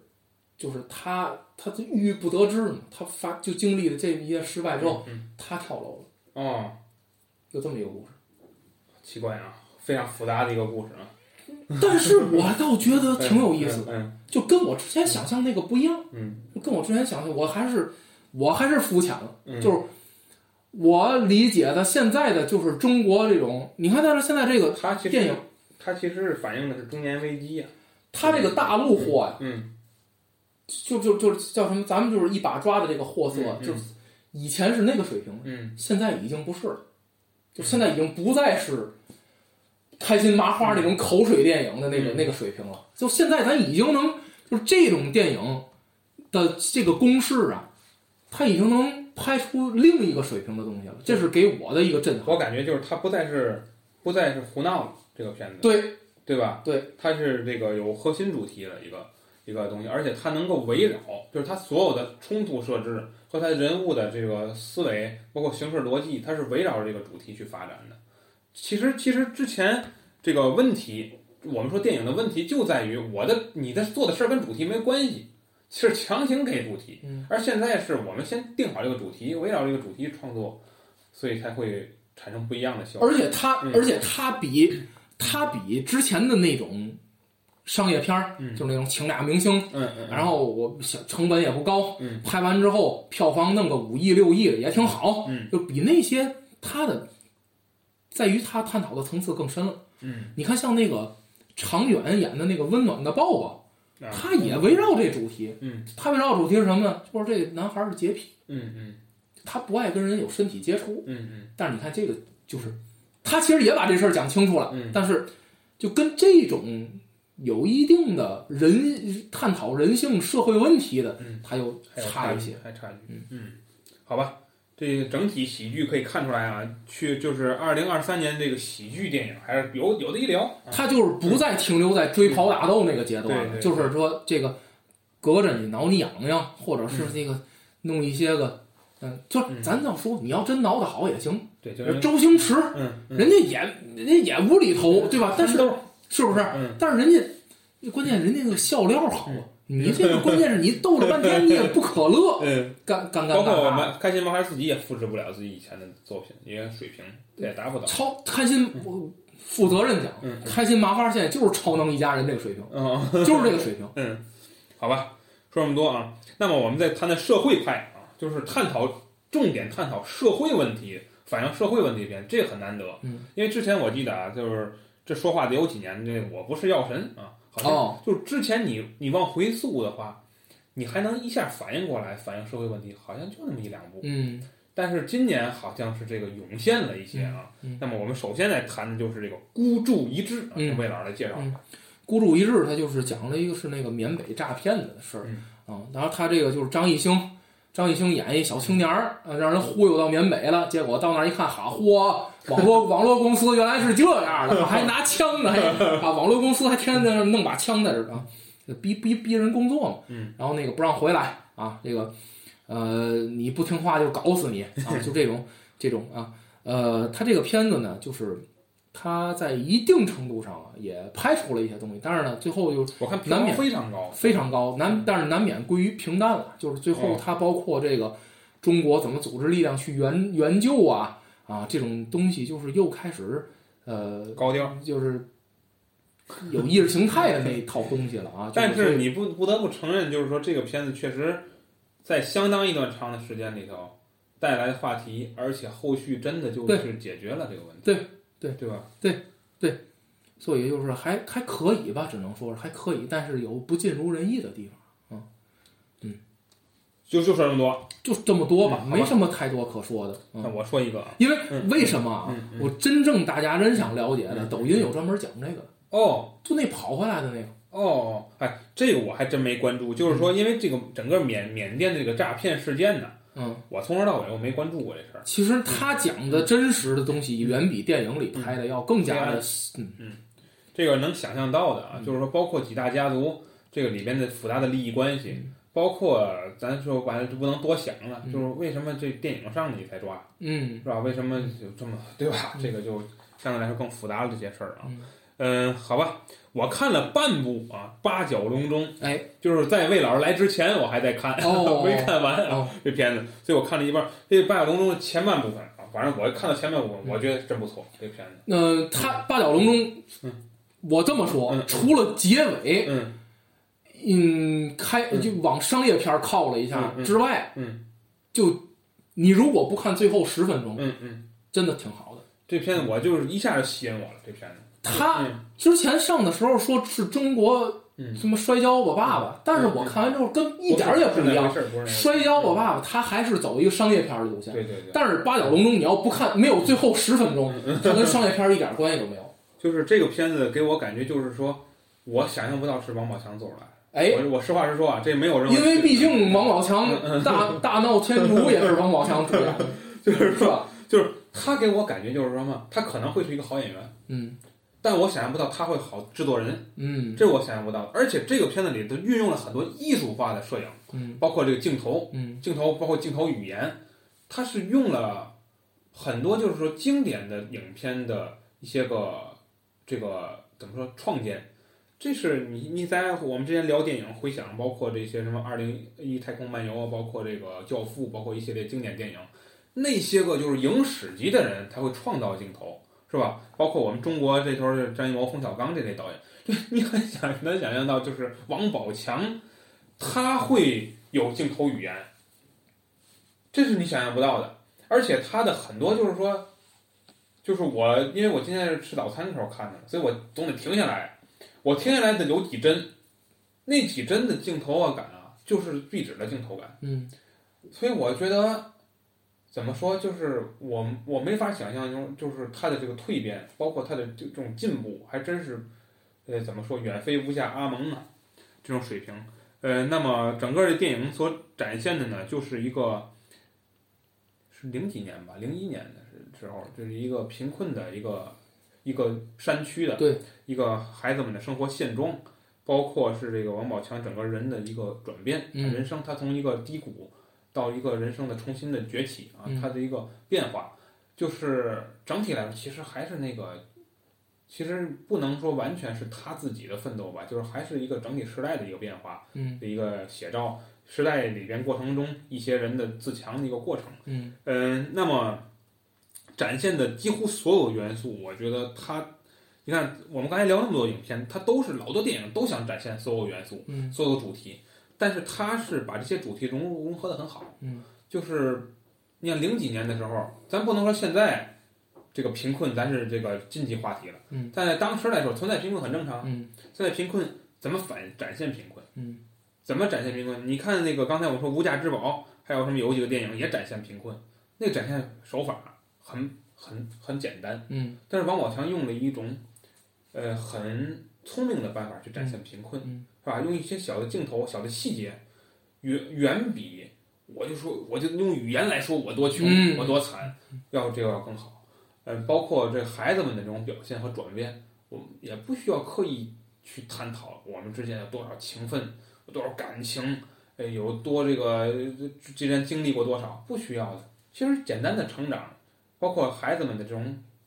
这种眼神儿的变化、表情的变化、我的一个行动的变化，他在这里面做的都很好。因为我没看完，我看到一半儿了，但是我觉得就这一半儿来说，呃，所吸引我的点就很多了已经。而且王宝强本身他是这个武打明星出身，嗯，他在这片子里的这武打，我觉得做的也是比去年的武打片儿有些武打片儿做的还要好。嗯我觉得在包括在那个歌厅还是在哪儿，我忘了是哪儿了，有一场打戏，那那几下我觉得还还设计的还是嗯挺好的，因为它本身就是一个格斗题材的影片嘛，嗯在这里面格斗，它这个动作指导做的也还是很好的。从我觉得，呃，作为去年我查了一下去年豆瓣的呃前十名的排名啊，就是国产电影的排名，它也是进前十的，嗯就是不是说票房，票房也很高，但是我说的是排名嗯评分排名，它已经很高了。嗯这个就点就很难得吧，所以呃，综合而言，我认为啊，这个影片是反映社会问题里边的比较难得的一个作品。嗯，魏老师来说说，呃，整体这个电影给我的感觉就是，贫穷的人为什么贫穷？嗯，还有就是呃，你看到影片后半段，你会发现人性。呃，这个电影最就是这个电影，我觉得给我最深的一个感触就是，它既不就是它把人性光辉的一面和人性黑暗的一面全都给展示给你，但是它既不无脑吹嘘人性的光辉，他又不呃痛骂人性的黑暗，他就是给你展现出来，就告诉你这些其实都是正常的。对，嗯，人只会从自己的，就是人永远是从自己的立场去思考问题。你看，包括那个肖央在里边演那个，那个，对，那就是人家的一种状态。嗯，对吧？在嗯在人家眼里，包你就是一个怎么说，就是一个挣钱的工具，是不是？就是这个没有什么这个值得，就是没有什么值得大家去更多探讨的东西。呃，然后最后一点就是很遗憾，就是最后十分钟还是要怎么说呢？要给要给这个电影一个交代吧，就是或者是要为这个电影能上映，嗯，还是要给一个人性光辉的结尾，嗯，这是我感觉比较可惜的一点。除除了这个之外，我觉得这个电影如果不看最后十分钟的话，我觉得这个电影没毛病。嗯，行。其实最后十分钟，嗯我也不能说人家有毛病，只不过就是留下了一定的遗憾，就是他没有把他这个风格进行到底，他最后又嘖感觉回归了，就是结尾回归了。传电统嗯影电影的平庸啊、就是说整整个这个就是电影的平庸吧。嗯好，那我们这个喜那个社会类啊，我们就聊到这儿。你这这个你不说，嗯，这我没看，啊 没看嗯，没看，哦我就是列出来了。这，嗯。那么呢，去年的这个二零二三年的动画片儿啊，其实国产的呀，咱说实话啊，呃，还是那老几部啊。之前呢，我们也聊了啊，嗯包括这暑期档的这个《长安三万里》，对这是口碑大作啊。包括这个春节档的《深海》啊，嗯这几部，其实最稳定的还是《熊出没》。哎，人是家是是系是，列永远赚钱啊。对嗯去年是票房前十名的时候，《熊出没》有啊，这对个还是真厉害的啊。其实我挺好奇的，但反正我现在那个我们孩子越来越大了，嗯后来我真想去电影院看一次《熊出没》。到底是什么水平？不是，嗯我不想知道他电影什么水平，嗯我想知道嗯，就是孩子们在电影院里什么状态。 哦，如果你看《熊出没》啊，咱甭管说我没看过《熊出没》，时间估计怎么也得有八十分钟吧。不电影知道，嗯，电影嘛嗯，它总不一个能半小时吧，差不多。它总不能二十五分钟跟一集动画片儿一样 的，那有点钻人了。嗯，就是我想知道这八十分钟、九十分钟，如果孩子们真的嗯百分之八十、百分之九十能从电影院从头做到尾看完这个电影，嗯人家就有水平，我我人家就是有水平。我那年啊，我就是最最近的两次呃两三次电影院有小孩儿吧，嗯，因为我看的都是大人的，对，就是我就看过一部，就是《功夫熊猫三》嗯，那场，哎呦，太劲爆了！那场全小孩儿，我就去了。然后我觉得还好，真的还好，嗯挺好。但你我说实话，我认我始终认为《功夫熊猫》系列的影片那个水平很高的，嗯，反正就是做对于孩子的吸引力这个角度来嗯讲，水平做的很高。所以那小孩儿啊，就是我旁边就坐小孩儿，嗯，他就前一一二十分钟还踹我会儿，嗯这就说明够烦人的了。啊因为还跟我动手动脚的，啊然后还问我问题，啊还说这个怎么回事，那怎么回事。嗯进入到半小时以后就做路了，嗯一直到最后。嗯，就是我觉得，如果《熊出没》能让孩子们坐住了嗯八十分钟、九十分钟，那人就是有水平。嗯嗯为什么这么 说？一节课四十五分钟嗯，嗯孩子上课能集中多长时间，对吧？嗯，我觉得至少，咱不是说咱不是说咱那个娱乐和教育啊，嗯这个没有可比性，嗯，但是你要说《熊出没》能让孩子做八十分钟，嗯他就比你这老师有水平，嗯因为不是因为好老师有好老师，嗯，人好老师就给你讲数学，嗯我能让你全整个课聚精会神听我四十分钟，嗯人家这个也叫有水嗯，平，那叫太对有不水平了，对对不太对难得了。嗯那好吧，动画说这么多啊，因为动画一会儿我们还聊国外的啊。嗯，这个，然后我们说说二零二三的主旋律啊。嗯这二零二三年啊，虽然说是电影的类型增多，百花齐放，各有千秋啊，但遗憾的说，这二零二三年的主旋律影片啊，在这里边这个浪潮的冲击之下啊，就显得疲态就显出来了。嗯以前啊，我们回想啊，就是过去这几年里头啊，哪怕是疫情中间有那个死灰复燃的那那那那那一段儿，嗯还有主旋律了啊，嗯嗯包括《长津湖》啊这种嗯影片。嗯但是这个二零二三年的主旋律啊，可以说是整体低迷的。嗯我能列出来的就两部，嗯一部就是这个《志愿军之雄兵出击》啊，另一部就是就是开国降帅啊，啊还、还有一个副标题叫什么一九五几年什么授勋什么嗯，的，特大毛毛虫 那个，什么玩意儿， 什么这个我忘了啊，就反正就类类的。嗯这那后一部好像就是，就是就是下半年年底上的，然后这我就还应该还没有机会看。嗯前面这志愿军这个我看了，你啊看了嗯，看完了，看完了。我没看完，嗯我这个我这咱们可以聊一聊这个主旋律为什么低迷。我有点看不下去了，先聊这个陈凯歌导演的这个大作啊，这个陈导啊，这个选了一个其实是很热的一个主题，就是，嗯抗美援朝这个事儿，因为抗美援朝这个事儿，但是他拍好几年了， 他他一直在拍这个，他这个怎么说呢？实际上啊，我觉得啊，呃， 他是不是在鸭绿江买房了？在那儿买完疯了是吧？ 不然呢，他他妈老拍这个，这个我觉得啊人家张张艺谋啊啊还是有水平，为什么？人家拍叫狙击手对吧？啊，我就从一个侧面去展现这个战斗，嗯我觉得这就是聪明之处。嗯，虽然啊，咱不说票房，我觉得那个影片整体狙击手整体展现的还是水平有水平的。对，这个包括长津湖，呃，至少是这个宏大的历史战役中的我这一个环节，包括水门桥，那水门桥就拍不拍无所谓，就长津湖那一个影片啊，相对比较完整。虽然我我在评点评那个那期的时候，我谈了一些影片的不足，但是瑕不掩瑜，我觉得那整整体影片还是可以的。嗯，但是这个 这志愿军雄兵出击可就不一样了，它明显是什么？是要拍宏大的历史事件，对吧？对能看出来，就是说这个野心不小啊。呃，那么这里就有问题，就是说我们上一次看到宏大的历史事件，我印象里啊，呃，还是三大战役，哦，就是那个那个辽沈、淮海和平津三大战役拍了三部，然后解放那个全国解放是拍了四部，是吧？挺进大西北，挺进大西南，啊，什么这个是渡江战役什么的，就就反正我忘了啊，就也是四部，啊嗯拍了这么四部，那是九十年代，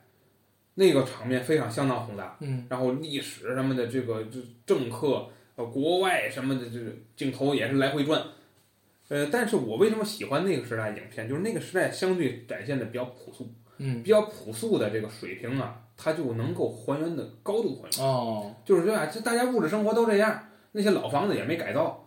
这你有的可拍呀、现在就是完全就一半看特效，嗯，就你没法还原了吧？中南海你能还原吗？嗯你说那谁您出来一会儿，我们把这个那那不你这边枪毙了再呗，哦，对吧？然后那个鸭绿江那头，哎朝鲜也变化了，对吧？包括这个整体的都变化了，你怎么拍？你拍什么？你就靠特效。那么陈导他这个影片，所以前十分钟就把我镇住了嗯，镇住了把我。嗯，那个大场面，那至少是至少是这个零几年的特效水平，对吧？这那就零几别论零几年《指环王》啊，也是，零几年特效水平，那场面给的相当大，那宏那宏大场面。然后我觉得这一个场面给出来之后，您这个四千万花出去了吧嗯？然后这个我这该该看正戏了吧？嗯，又一个大场面，嗯，然后我觉得这个当然又四千万又花出去，我说这个该正经的来文戏了，又一个大场面，然后而且这大场面给的啊节奏极其失调，嗯，就是说每领导人都在喊口号，嗯就是我觉得这个很奇怪，就是说老百姓喊口号，这个万岁那个怎么样，这无所谓，领导人你喊什么口号，嗯你开会就大家看啊，就是说包括这个，呃，这个这个建党伟业也好，包括这个。这个建国大业啊，这类片子，这也是近年的，也是近十几年的一个这个呃比较优秀的题材的呃主旋律影片。其实这些影片，我觉得跟我心目中九十年代那些比也有已经有差距了。但这些影片至少你开会正经开会吧，志愿军没有啊，这片子领导人也在喊，大喊大叫。就我觉得领导人为什么会大喊大叫呢？就是你罕见的啊嗯，在一个历史主旋律影片里看见毛主席大喊大叫，嗯，很少见吧？然后关键的是，你还不喊全了。嗯，喊一句一个大场面，啊，咚咚咚咚咚咚咚咚嗯咚，美国人来了，啊，那个三越过三八线了，咚咚咚咚咚咚咚咚，就是一直在跳跃，嗯就，这镜头一直在跳跃，跳跃的让你感觉到啊，我不知道他在讲什么，嗯，然后他在对于，嗯，说点正经的，就是说对于朝鲜战争的起因的问题，嗯，他讲的还不如长津湖讲的透彻。哦，就是说长津湖，它虽然只是展现长津湖战役这一个点。嗯，但是他为了讲明这个点，我得我得把朝鲜战争的历史背景交代清楚了吧？嗯，所以它里边也有唐国强，也有刘进他们这些人演的啊历史会议，包括从历史会议上展现出来的为什么要打这场战争，嗯，讲的呢百分之六十讲清楚了，基本上，因为这个东西不能细讲。嗯其次说很多历史信件没有公开，嗯，其次是有的不能讲，嗯，是吧？所以这些你要都避开的话，还是这不太好讲的一个历史事件。嗯讲这陈导基本上没讲明白，嗯，我就告诉你啊，这个我就估计啊，高中以下学历的人不见得能看懂这个历史原因，嗯，因为你在大喊大叫，你一直在。嗯，对吧？一大喊大叫。其次，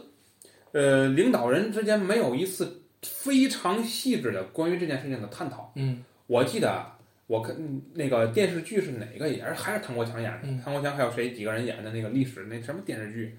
里边也涉及到朝鲜战争，嗯嗯就叫就叫跨过鸭绿江吧，还是什么嗯的？我记得那个影那个电视剧还挺好的，就虽然也不是说完全的史实，但你没法完全讲嘛，在这个国家，然后你就，但是他展现的就挺好的，他把这个林彪啊，什么高岗啊，他们这几个人，他们对于这个，呃，包括彭德怀，包括这个刘少奇同志，他们朱朱总朱老总，他们就对于朝鲜战争该不该打，为什么就是呃那个起因，包括这中间发生哪些曲折，最后怎么做出的决定，嗯，讲的还蛮清楚的。嗯，通过几次会议嘛，讲的蛮清楚的。这陈导这就没开会呀、嗯，就是大嚷大叫啊，二十个人坐一桌，美国人， 美国人插手了，那就是大问题是啊吧？朝鲜呃，朝鲜的问题是小问题，美国人来了就是大问题嗯嗯，是吧？对对对，啊，就是就是他就是展现出来，我说句不好听的话，不是领导人，是编剧。哎，就展现出是你编剧想在那儿嚷，对不是领导人。就为什么？因为为什么大家对这个戏里头够这几个领导人，尤其是唐国强演的这个角色，这么大的意见？你说你对唐国强老师有什么意见？这唐国强老师演那么多年了，他也理论上对这个角色应该驾轻就熟了，嗯为什么会有意见？是你编剧不行吗？嗯你把毛主席编成那个样儿了吗？嗯对不对？二十多个人开会，就他一个人讲话，嗯讲了讲三句话，断三次，中间都穿插大场面，嗯不停的打断一个事儿，包括最后那个那男的叫什么呀？这挺有名的那个演员，最这两年特别有名的演那个黑帮老大那高启强演那个那那演员哦哦，张颂文啊，对对对，就是他，他演那个戏打断一直在打断那个戏，他在他有个讲话，对不对？他最后有个慷慨陈词的一个讲话，那讲话是帝国上还蛮好的，我觉得讲话设置的还是不错的。但是那讲话中一直在被战争打断，就是他讲一句打一场仗，讲一句打一场仗，就是被剪得稀碎。这个影片，那剪辑师给枪毙，知道吗？剪辑师给判刑以寻衅滋事滋事罪被判刑，知道吗？应该剪辑判人什么刑？你还是剧本的问题 嘛，对吧？我跟你说，这这简简成这个样，就是说，一个是钱没花到地儿，就钱没花，花钱了，绝对花钱了，没花到地儿，然后拍成这个样子，剪成这个样子，这是一个大问题，就是因和果都没讲清楚。其次再说战争，战争场面啊，刚开始拍这这几场仗啊，就是那个辛柏青演那几场仗，我觉得还行。就是说刚开始打的时候，我就我一看这战争场面拍的还是这个还挺有水平的，还挺好的。一会儿我受不了，因为一直在炸。对，就是刚开始炸那两下，哎呦，包括那人那种大场面，我觉得哟还有点你当年平津战役那个那个辽沈战役那个拍那个，因为那当年拍三大战役是动用军队了去拍的，那个场景还是有的，大场面爆炸什么，一会儿还在炸，还在炸，炸五分钟啊，嗯，这个角度炸，那个角度炸，炸完了，而且这炸爆炸是慢场慢镜头，啊，慢镜头的爆炸，哎，嗯这个剧的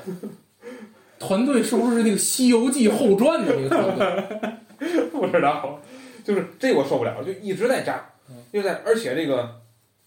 这个就是它跟长津湖的一个最大的区别，或者说长津湖比它优势点在于长津湖展现出了这种艰苦条件，展现的是比较好的，而这个陈岛这个可能是不是艰苦条件放在第二部了？我觉得就是第一部没没艰苦第二部就一直艰苦，第一部就没太艰苦，我我看出来就是大家很高兴，就是一直在乐，是吧？大家说两句啊，哈哈哈哈，大家在那儿乐，是吧？就是在那儿展现军人的这种朴素嘛，是吧？苦中作乐，啊，苦给忘了，光光作乐了。对吧？就没展现出特别痛苦来。然后包括这个，我觉得非常重要的几场戏拍得很草率，就是毛岸英的这个牺牲这一场戏，就是我觉得在老电影里边，我记得有一场，然后这个这个长津湖里也展现了，就包括尤其是主席的他的这个态度，主席我觉得老电影里边那主席那个在那儿非常长时间的静默。包括这个长津湖里头，这个唐国强老师这来回的走了一宿，看见啊，就是来回踱步在那儿难过这种场景，但这就没讲，就你真把他当成普通战士了， 嗯就不纪念一下，嗯，这个我觉得就是我就没明白你这个导演就就就是整体吧，你能通过我讲述你就明白了这场这部电影的整体的失调，它就是一个不是雄兵出击，不是雄兵出击，是你的这个失败在不断的展现，你这个大溃败，你这个影片应该叫做啊，我就说这么多，嗯，魏老师没有想补充我我看不下去了，因为那个，因为那个就是看了一会儿啊，就是这个就感觉呀、嗯嗯，它它跟之前那两部是两部吧，那对对对《长津湖》两部嘛，对对吧？对对，啊，然后还有那个，哎，呃，和水门之前桥还嗯不是嗯之前长津湖在之前还有抗美援朝的这个吗？陈岛的没有没有了是没吧有？就那两部，嗯嗯就感觉没有什么区别。然后呢，那个而且看这个电影的时候，我们家网还倍儿 卡。然后我媳妇儿在旁边说一句：“可能这电影太大 了。”我一看算了，我没看下去，确实看不下去。嗯就是我就对那种，嗯这个那边儿是麦克阿瑟嘛，嗯嗯嗯，哎，对对对对对，嗯乱七八糟说两句，然后这边大轰炸机、呃、就过来了嗯，我不爱看，嗯。看不下去，确实看不下去。就是我觉得战争片儿还是那句话，就是说你要想展现宏大的历史场景啊，其实你应该做的踏实一点儿，就是嗯呃，你要明白你这个影片的意义在哪儿。就是说，你说拍三大战役是为票房吗？大家要明白这意思。嗯拍什么那年那阵儿那嗯老些年了，拍什么开天辟地，拍什么西安事变，拍什么大决战，什么南征北战，拍这些电影是为票房吗？当年。嗯，你票房赚得回来吗？嗯那么都是动用多少军队、多少坦克车什么的，你是为了不是的，是为了纪念嘛，嗯，是为了记录嘛，对不对？你这个影片，你拿到这个档案部门也好，拿到影影史的这样一个高度也好，它是能够作为档案留存的，嗯，对不对？是这个目的嘛？就是我们用历史电影来还原一段历史，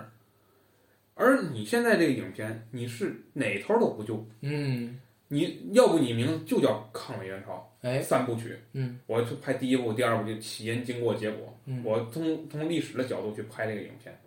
那没说的，就是说即使票房差一点儿，它的历史意义是有的。你现在呢，你不断的去展现这些个大特效、大场面的话，你是为了票房，嗯，那你为了票房，你实际上就忽略了它的你的嗯塌下心来讲历史的这样一个环节，嗯嗯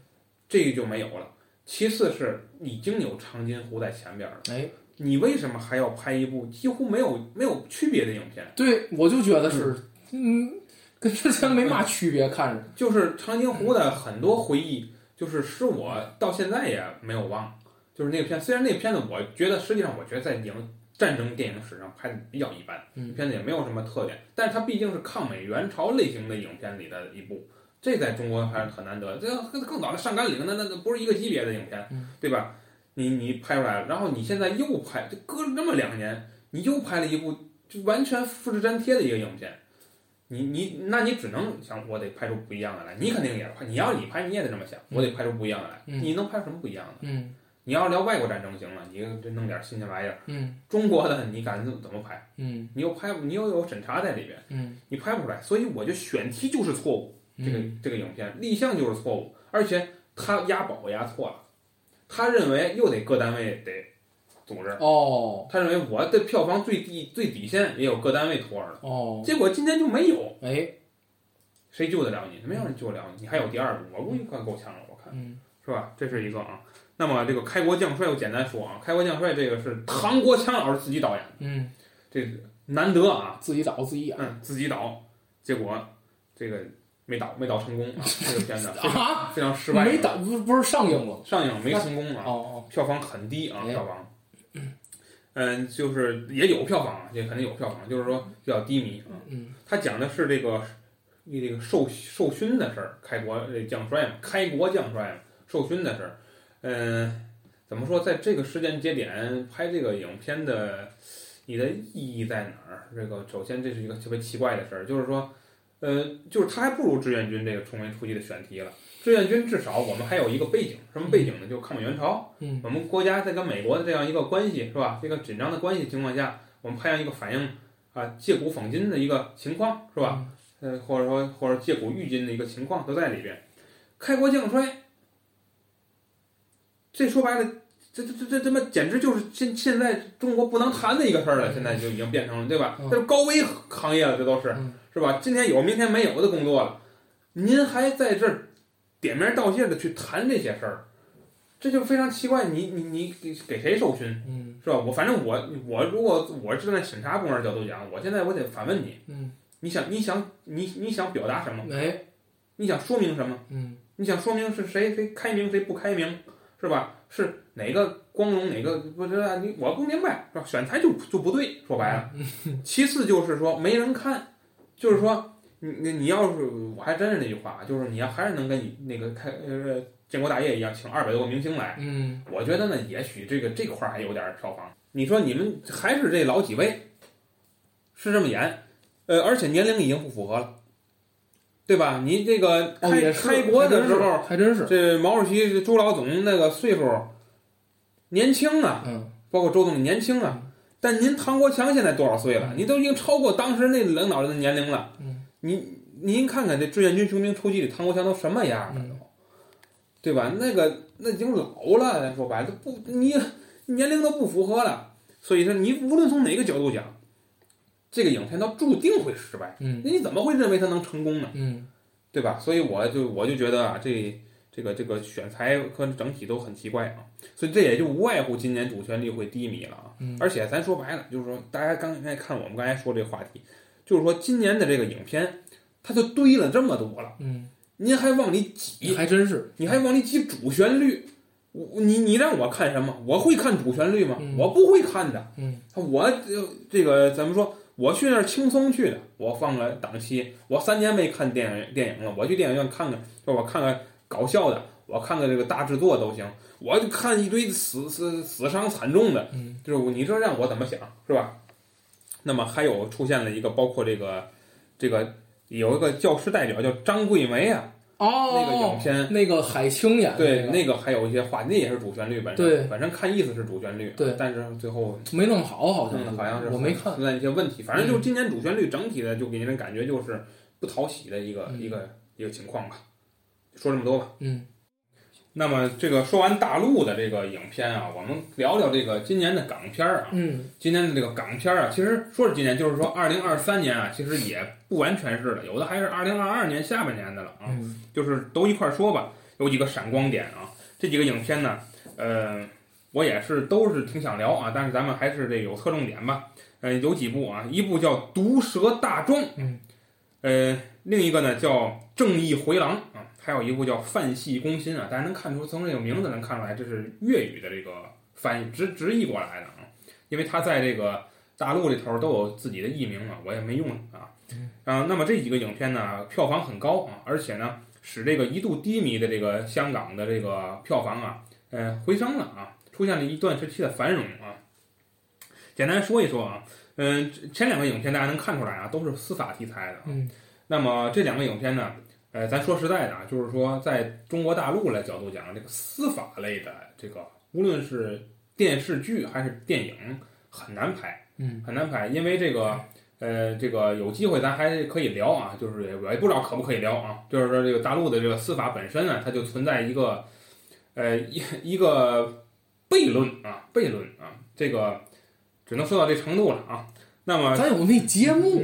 天津电视台，什么哪你没 个？看过俩人在那儿矫情，哦哦你没看过那节哦目哦，吗？民法呀，司法节目民你说的是民法呀，啊，我天，那演的太尴尬了。我说的不是这那类的。哦，不是那个，不是具有表演性的。嗯 这个，那么这两个影片呢，《毒舌大壮》和《正义回廊》呢，呃，首先这《毒舌大壮》它是这个黄子华啊，这个拍的啊，这个他去年确实是风生水起啊。其实作为一个呃香港电影的这个默契， 我我称作默契的代表人物啊，没想到他能在二零二三年这么火啊。那么这个呃这两个片子呢，它同时聚焦于一个问题，这个问题我不知道这个魏老师能不能这个，就是我我说你看能不能听懂啊？就是说他在纠呃他们在探讨程序正义和法治本身的正义之间的问题，听不懂。能听懂吗？就是说什么叫程序正义？就是说一个人杀了人，我们要给他判刑。如果用传统的青天大老爷的思维讲，我直接给他砍了都不过分，哎，对吧？嗯，但是应该不应该走司法程序？应该走。哦啊，应该走，但是走了司法程序，发现判不了他，哦因为他得请律师，哦，然后一些证据、哎人证、物证、乱七八糟这些都弄上去之后，就像我们之前上一期聊朱令案件，嗯，你要按包青天那时期那个早判了，哎，对吧？包青天那个先斩后奏啊，嗯那庞太师、什么贵妃、陈世美都铡了，嗯还还管你是谁去？嗯咔，先一律先铡了吧？你觉得那正义吧？那叫那叫什么？那叫你认为的正义。哦，或者说那是公共公共道德层面的正义，你是追求这个还是注重呃啊程序，正义，嗯你是追求哪个？那么在《正义回廊》这部电影中，就完全就体现了这一套。嗯就是为什么呢？因为呃，《正义回廊》展现了一个什么？一个杀人狂魔，他把自己的父母杀了、剁了、切了，然后怎么样？弄弄弄，就找了一个帮凶，俩人一块儿把这父母给给给炖了，好像是怎么样？然后在司法过程中出现了几位律师，这个律师呢，呃，有一呃，这个两个受害人他都有律师，那么这两个律师呢，呃，不是两个受害人，两个被害两个凶手嫌疑人都有律师，那么一个呢，就是就是你在我心里已经是凶手了，就是你在我心里已经是凶手了。嗯那我是不是我得按照我我还按照我的程序去执行这个事儿？嗯，但是能给你打赢算行，哦，打不赢我没错儿，因哎为我这我我上班嘛，啊对吧？正经工作嗯。另一个人就不是有理想有抱负，嗯，就是我一定得把这事儿翻案。哦，所以嫌疑人在我心里他就是没杀过人，哎然后，但是你有没有看到一个问题？就是这俩人无论怎么做，他们都是程序正义，对，就他们都没有聚焦什么，聚焦受害人的利益。哎，就是说，你还他一个公道，有没有做到？嗯没有人做到。是，为什么？因为你要想还这个怎么说，还受害者的公道，这俩人就你就你们俩就得奔着怎么把他整死。但哎是你们俩是他的律师啊，对对对你们俩怎么能反其道而行之呢？对所以你们俩必须得替他辩护。嗯所以这里面聚嗯聚焦了很多很多问题，而且这个导演啊用了一些个艺术化手法，因为《正义回廊》是文艺片嘛，嗯他用了一些艺术化的手法。呃，去影射，所以这个因为看的很早了，但是我这对这段印象还是比较深的。那么黄子华演这《毒舌大状》，它是喜剧片儿，嗯所以它里面有一些戏谑的手法。嗯，它里面讲述了就是说一个女士，呃，被污蔑说是这个杀了自己的女儿，亲生女儿。她是在服用酒精还是什么情况下？所以她醒来之后，她女儿已经遇害了。嗯所以种种证据表明是她杀的，嗯，是她虐童，包括杀害孩子。呃，但是黄子华演这律师呢，也是人生低谷，所以他接了这个案子之后呢，他就抽丝剥茧去搜集证据，最后也是翻盘了。嗯最后在这个财团，就是最后发现是什么呢？就是说这个是，呃，他是相当于我要没记错的话，这个女女的嫌疑人是小三儿，嗯是个大财团的这个一个姑爷的小三儿。嗯然后这大财团等于人家人家千金是正正房啊，是千金，人家这个正房去了跟他要产生矛盾，就把小孩杀了，嗯找了全香港最好的律师团嗯去他去他辩护。嗯，然后最后黄子华用了什么方法把这事翻盘了？最后，嗯、但是手段呢，咱说白了就是那些个香港电影嘛，经常演那司法里边的那些小细节，嗯他用一些方法手段什么的，最后，那你说他程序正义吗？他程序不正义，哦，但是他得没得到一个合法的结果？我们想要看到的结果，我们看到了。嗯那你现在就是， 我觉得香港法治现在就走到了一个非常奇怪的边缘，就是这是大陆绝对大陆绝对不敢探讨的问题，因为大陆你连程序正义都没有。嗯那香港，它至少它追求程序正义吧嗯，但程序正义能够得来我们想要的结果吗？嗯也得不来。嗯，那么，那么包括欧美，欧美更喜欢拍司法体系嗯。你想没想啊过，就是老多欧美电影，包括我记得那什么《闻香识女人》什么那些片子，嗯到最后都是一场法庭戏。嗯你这法庭戏经常演一些个，就是说翻盘啊，或者说什么的，都在探讨。在九十年代香，呃，美国就在探讨司法的问题，就是说我们的民主司法带来的呃结果，有时候反往是不民主的，或者说往往是使受害人二次受害。嗯那么怎么去解决这个事儿？没有办法去解决，嗯我们只能说更好的去维护这个宪法，或者说更好的去完善这个宪法。说这么多啊，这两个片子，我建议大家啊，呃，如果你是偏呃通想看娱乐，你可以看这个《毒舌大状》，大快人心啊这种结嗯局。你要想真正的去理解一些问题，你可以看《正义回廊》啊嗯，当然有点沉沉重，有点沉重啊。《泛戏攻心》就是典型的爱情片儿，嗯它是二零二二年年底上映的，二零二三年应该还还还在上，就是呃上了一段，票房很高，也是黄子华主演的。呃，我对这个戏啊，就是说，我就真觉得香港电影快到头了。就是说，这么一哎妈呀个这么一个戏，竟然票房这么高，就是它是一个很很，这跟九十年代黄金时期的香港的嗯那种呃合家欢的电影比，就是真的是差远了。哦，她就是那几个女的长得挺漂亮的嘛，也嗯没别的，是吧？我也奔着那女的去的，嗯然后就看完片子之后觉得，哎，这说那女的真的没没有什么，嗯嗯， 但是票房还能不那么高啊？可以看出来，就是香港啊电影，你现在想今年的片子，想什么那个刘德华演什么《潜行》《哦金手指》哦哦什。么这类片子，你看那都都都什么那口碑都怎么样了？都都都破成我什么样？嗯我其实我二零二三年看一香港电影叫《断网》，我不知道你听说嗯没没听听说过过，嗯那是那可是那个那个那林家栋啊，那个林家栋和那个古天乐呃不是不是林家栋和那郭富城啊啊，啊，好像是啊，排列组合嘛，我就是那哎呦这个片子可真是不怎么样，嗯啊就排列组合嘛，就是说那张家辉、梁家辉、郭富城、刘青云，嗯呃，刘呃梁朝伟、刘德华嗯，然后以这个形式进行排列组嗯嗯合嗯，然后就下一步，嗯吕良伟啊什么的就这些，嗯反正就都都那么回吕事。良伟一般演一个在第十五分钟去世的，就明年退休或者年底退休，真的，吕良伟自打演了《新水浒传》里的晁盖，他在演一直都是这角色， 你知道吗？就是就是跟主线没什么关系。然后这那个往往在电影进行到第十五分钟的时候，把主角成就了。 一一直是我心目中的英雄。 对对，就是吕良伟，就一后边就一直演这种角色。我从口袋里掏出一张全家福的照片儿，呃车上挂着那照片儿，哒哒哒哒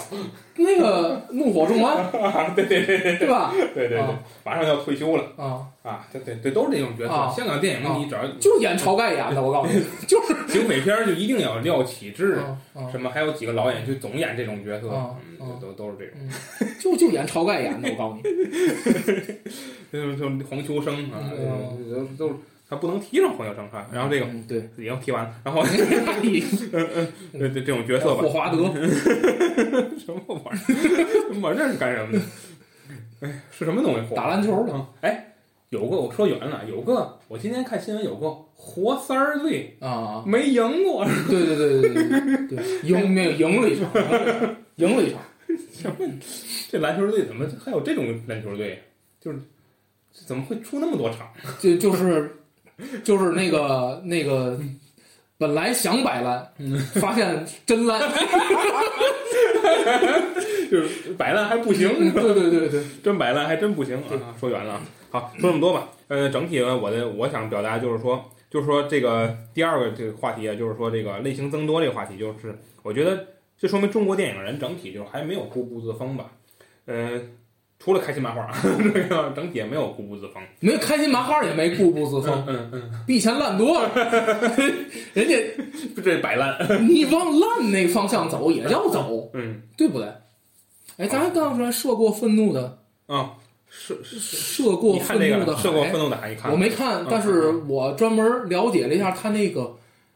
真实事件，哦哦，哦嗯，我发现还还可以，真实事件改编，就感动这种题材，我觉得还嗯还可以。他你知道讲的是什么事儿吗？不知道。就是那个那那个就是那美国那那啥了那个不是啥那叫嘛那个什么玩意那儿个布鲁斯不是那个 布鲁斯威利斯啊？嗯之前演过一个就是就那种复仇系列的，哦就是哦哦就是我不追求，我不追求那个你的法律给我正义了，嗯我自己报仇，就是这么一个故事。嗯嗯嗯周迅演的就是他，啊，黄渤，黄渤他演的是那个、嗯嗯死的那小孩他爸爸。哦哦。就我自己去追求正义去了，嗯嗯嗯我不用你那个什么虽迟但到什么乱七八糟啊啊啊，但那虽迟但到我也不等了，就嗯这这么一个事儿。就我自己动手。我看那原著，我不不是原著，就他那个，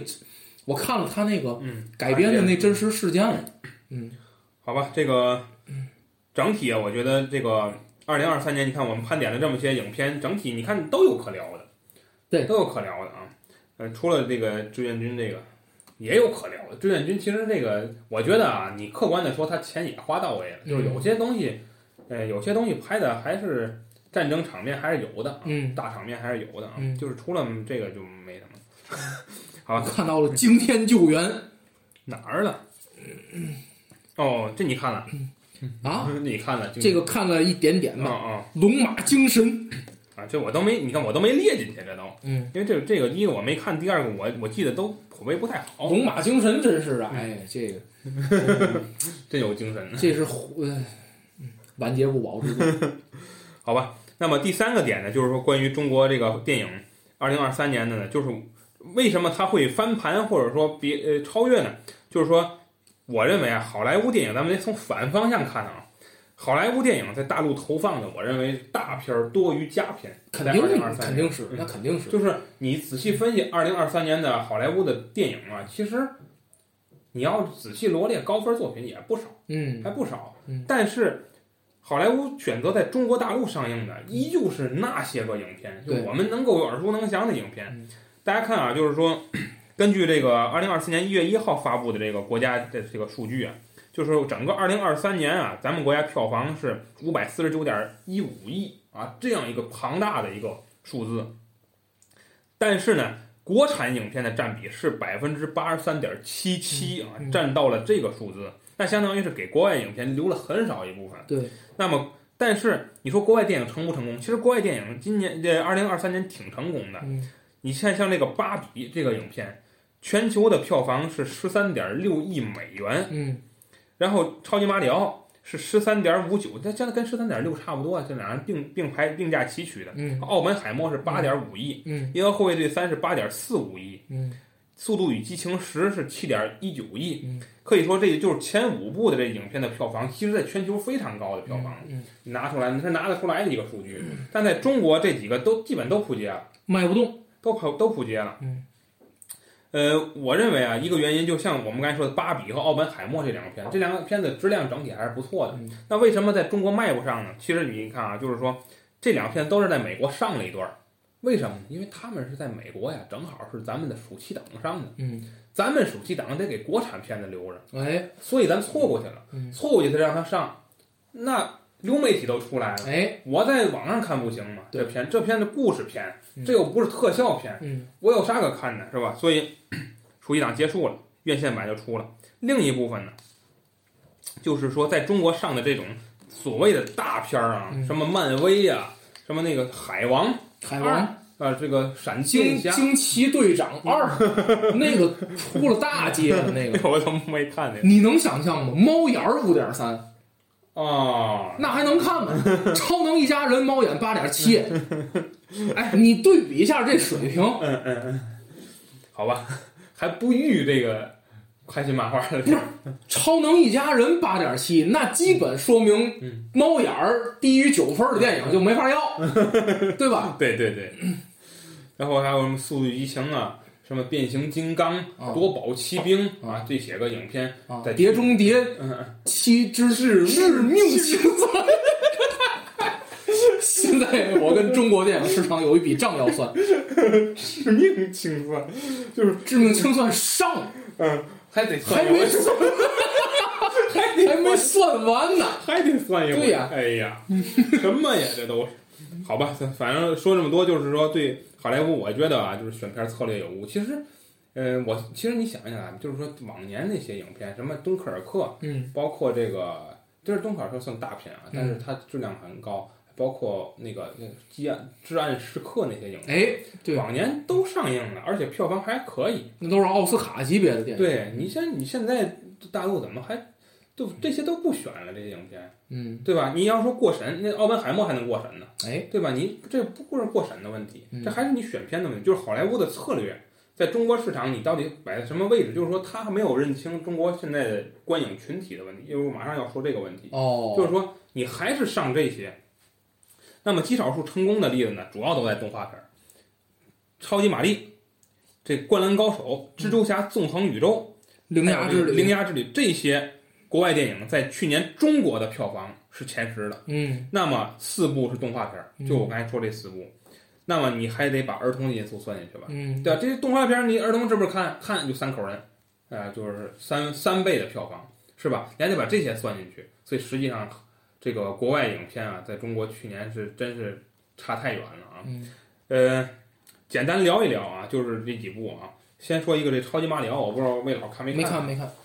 这影片真不错，这影片就是绝对小孩儿爱看，嗯我就能保证啊，绝对小孩儿爱看，从头到尾绝对让你闲不住。嗯，这个就是任天堂它的一个策略，我觉得就是说它在游戏平台已经制作如此成功的情况下，嗯、它在关键时刻的一个转型，就是说我也出影业，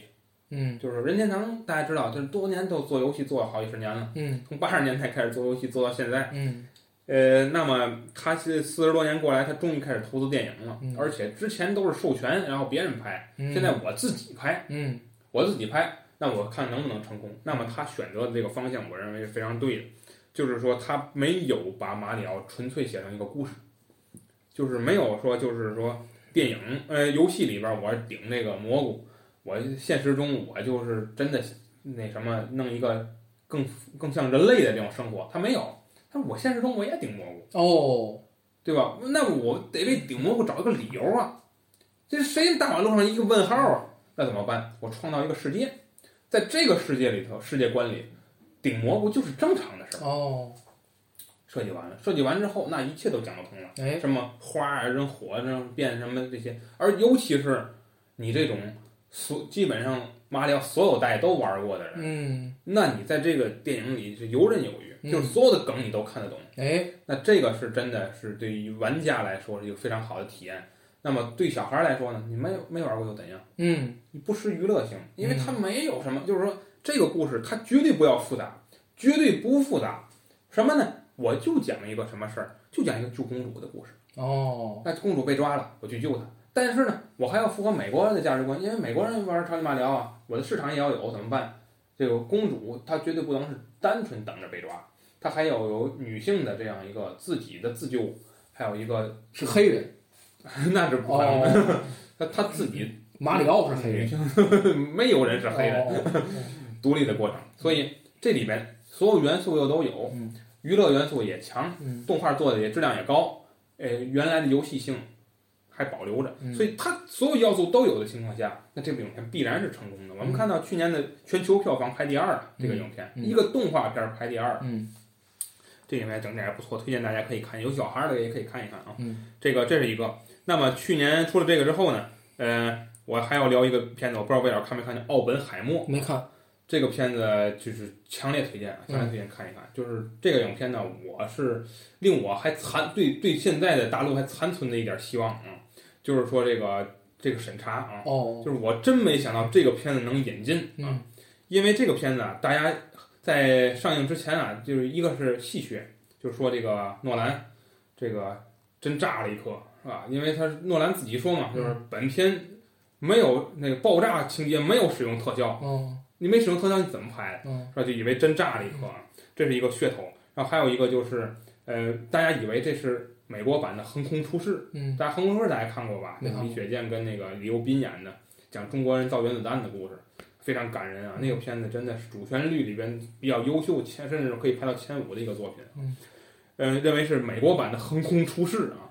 不可能！我跟你讲，不可能！为什么？因为美国，尤其这个时代的美国，他绝对不会拍这样的主旋律嗯。他拍就是《壮志凌云二》，嗯他那种水平他是可以拍的，嗯但是他对奥本海默这种有争议性的人物，和因为那个呃横空出世，哎嗨，这个壮志凌云那是虚构人物，这是现实存在的，你不能讴歌的这这这种争议性的人物吧？所以 他肯定是有反思的。果不其然，因为我当时看的时候，我看的是美版的，就是中国引进的是剪辑版，不是剪辑版？那是中国引进的是女人都穿着衣服，就是他拍两个版本，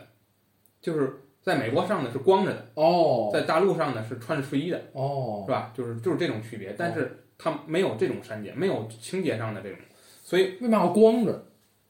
因因为那咱哪知道这是诺兰的这个影片的这种理解呗，他的电影对电影的理解吧，哦对吧？他可能那个做爱的那个场景，他就床戏，他就是想要哦两，人床戏啊，啊，想让两人全裸嗯，是吧？但是这个在大陆这头可能顾过神呢，所以他就换成了这有睡衣的版本了。嗯，然后这个诺兰专门给大陆拍了一版是吗？对啊，是就为在中国上，对是有睡衣的，妈呀，他不见得都在中国上，哦老多国家他都有这种审查哎呀。也是，嗯然后这个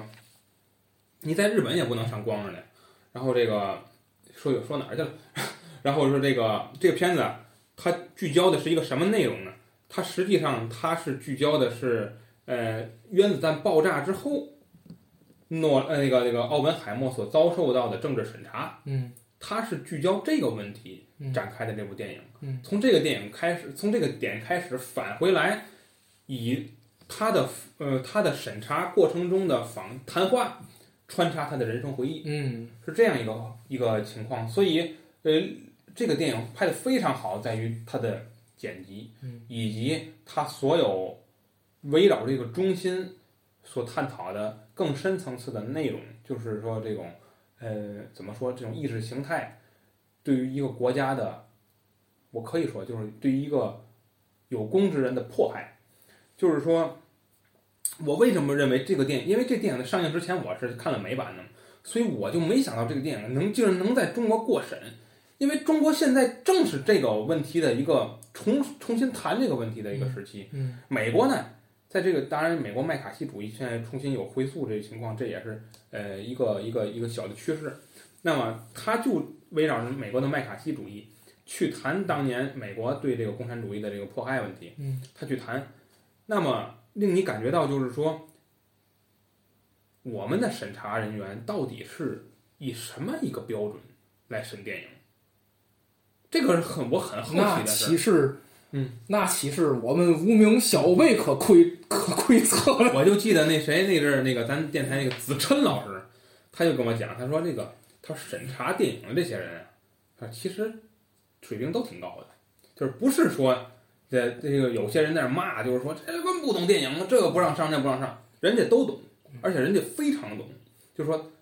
就是你看当年那《药神》那个电影，嗯嗯嗯都都好多人觉得这个一嗯不应该，嗯按照广大人民群众的理嗯解，这个电影应该属于不能过审的那种电影。我觉得就是，我觉得啊，有没有可能就是一个高考阅卷儿，就高考阅卷儿的水那个那个程序，就是说这个作文儿这五点六十分儿，少一点五十四分儿，少一点四十五分儿，就是以这种标准，就是嗯我觉得不能，嗯我觉得不可能。我觉得就是只要你这几点都就或者说你这几点都，咱反过来说，就是这几点都没碰，你嗯就能上。哦，你能懂我这意思吗？就有这一点，你砍这一点；有这两点，你砍减这两点，然后你都没就都巧妙的避过了，哦，你就能上。嗯但虽然你可能整体的比那还过分，嗯但你能上，嗯我觉得有可能就是这样，嗯，是吧？就反正我我认为啊，有可能是这样。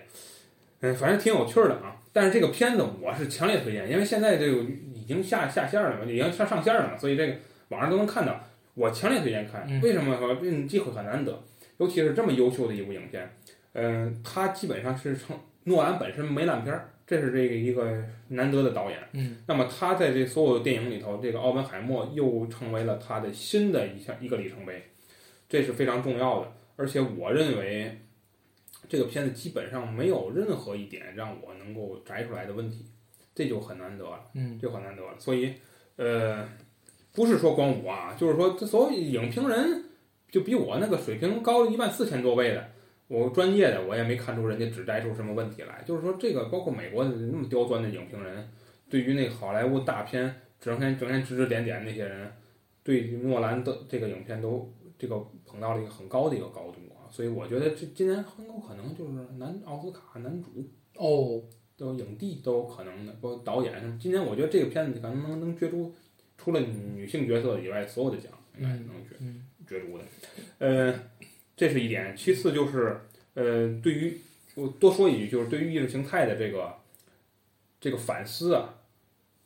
我觉得在中国完全是禁忌，就是说没有一点可谈的。嗯在中国，就因为我的工作里也涉及到这个工作，就是说，基本上只要沾上这个的，没有线儿上的东西，嗯都是线下的，嗯或者说线下私密的私人会议、保密文件、嗯纸质材料都是这些东西。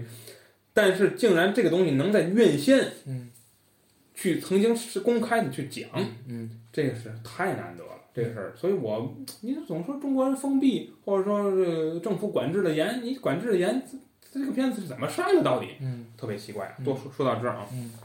当然了，这个好莱坞选片策略出问题，呃，这是一点。其次呢，我觉得也也唯物他们也在推他们的存货，就是说他们这疫情三年也不是一帆风顺的，嗯包括他们还有这个罢工事件，一直一直在这没消停呢，是吧？这些问题，他们吃老本现象也也是存在的，嗯所以各种各样的问题吧，导致了这个二零二三年的这个票房不如预期啊嗯，他们这个票房，这是一个。呃，还有一个我认为的一个原因素就是院线啊观影的群体发生了一个变化，呃，求新求变的一代替代了情怀和特效的一代。哦，嗯，这个呢，我的一个观点，当然这个观点肯定不完全对啊，但是我我的这个观点就是，疫情前三年前的这个观影群体跟现在的进入影院的观影群体，它不是同一批人了。嗯我认为是这样。你你我以谁举例呢？我就以我来举例，就是说，三年前的那一批是跟着《阿凡达》、跟着《哈利波特》、跟着漫威影业嗯系列电影，嗯跟着《指环王》成长起来的这一代，嗯嗯嗯包括《星球大战》那个嗯争，所以他们有着什么呢？有着初次尝试特效大片儿的这种惊喜感。嗯同时呢，它还有系列电影啊，有原著党啊，有什么的这些情怀在里面。所以这个你推出一部新的，我就去看；推出一部新的，我就去看。你看当年像什么黑豹啊、惊奇队长，这有什么可看的？请你嗯现在想想。嗯，但是你是为了完成漫威建立的这一环，哎，你要去看它，对不对？因为你不看，你下一个这个还没上线，下一步又上了，你就跟不上了，是吧？包括《哈利波特》，你是原著党嘛，拍的也不错。但是客观的说，他那八部拍的也是也挺不错的。你去看原，你从原著的角度讲，你有情怀有什么的，你去看它都是这样的。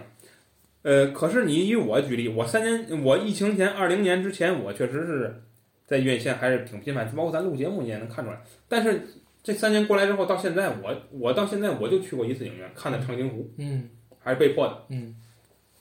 没有了。嗯我这到今天没没到今天没去过影院，嗯我看所有电影都是在家里看的。嗯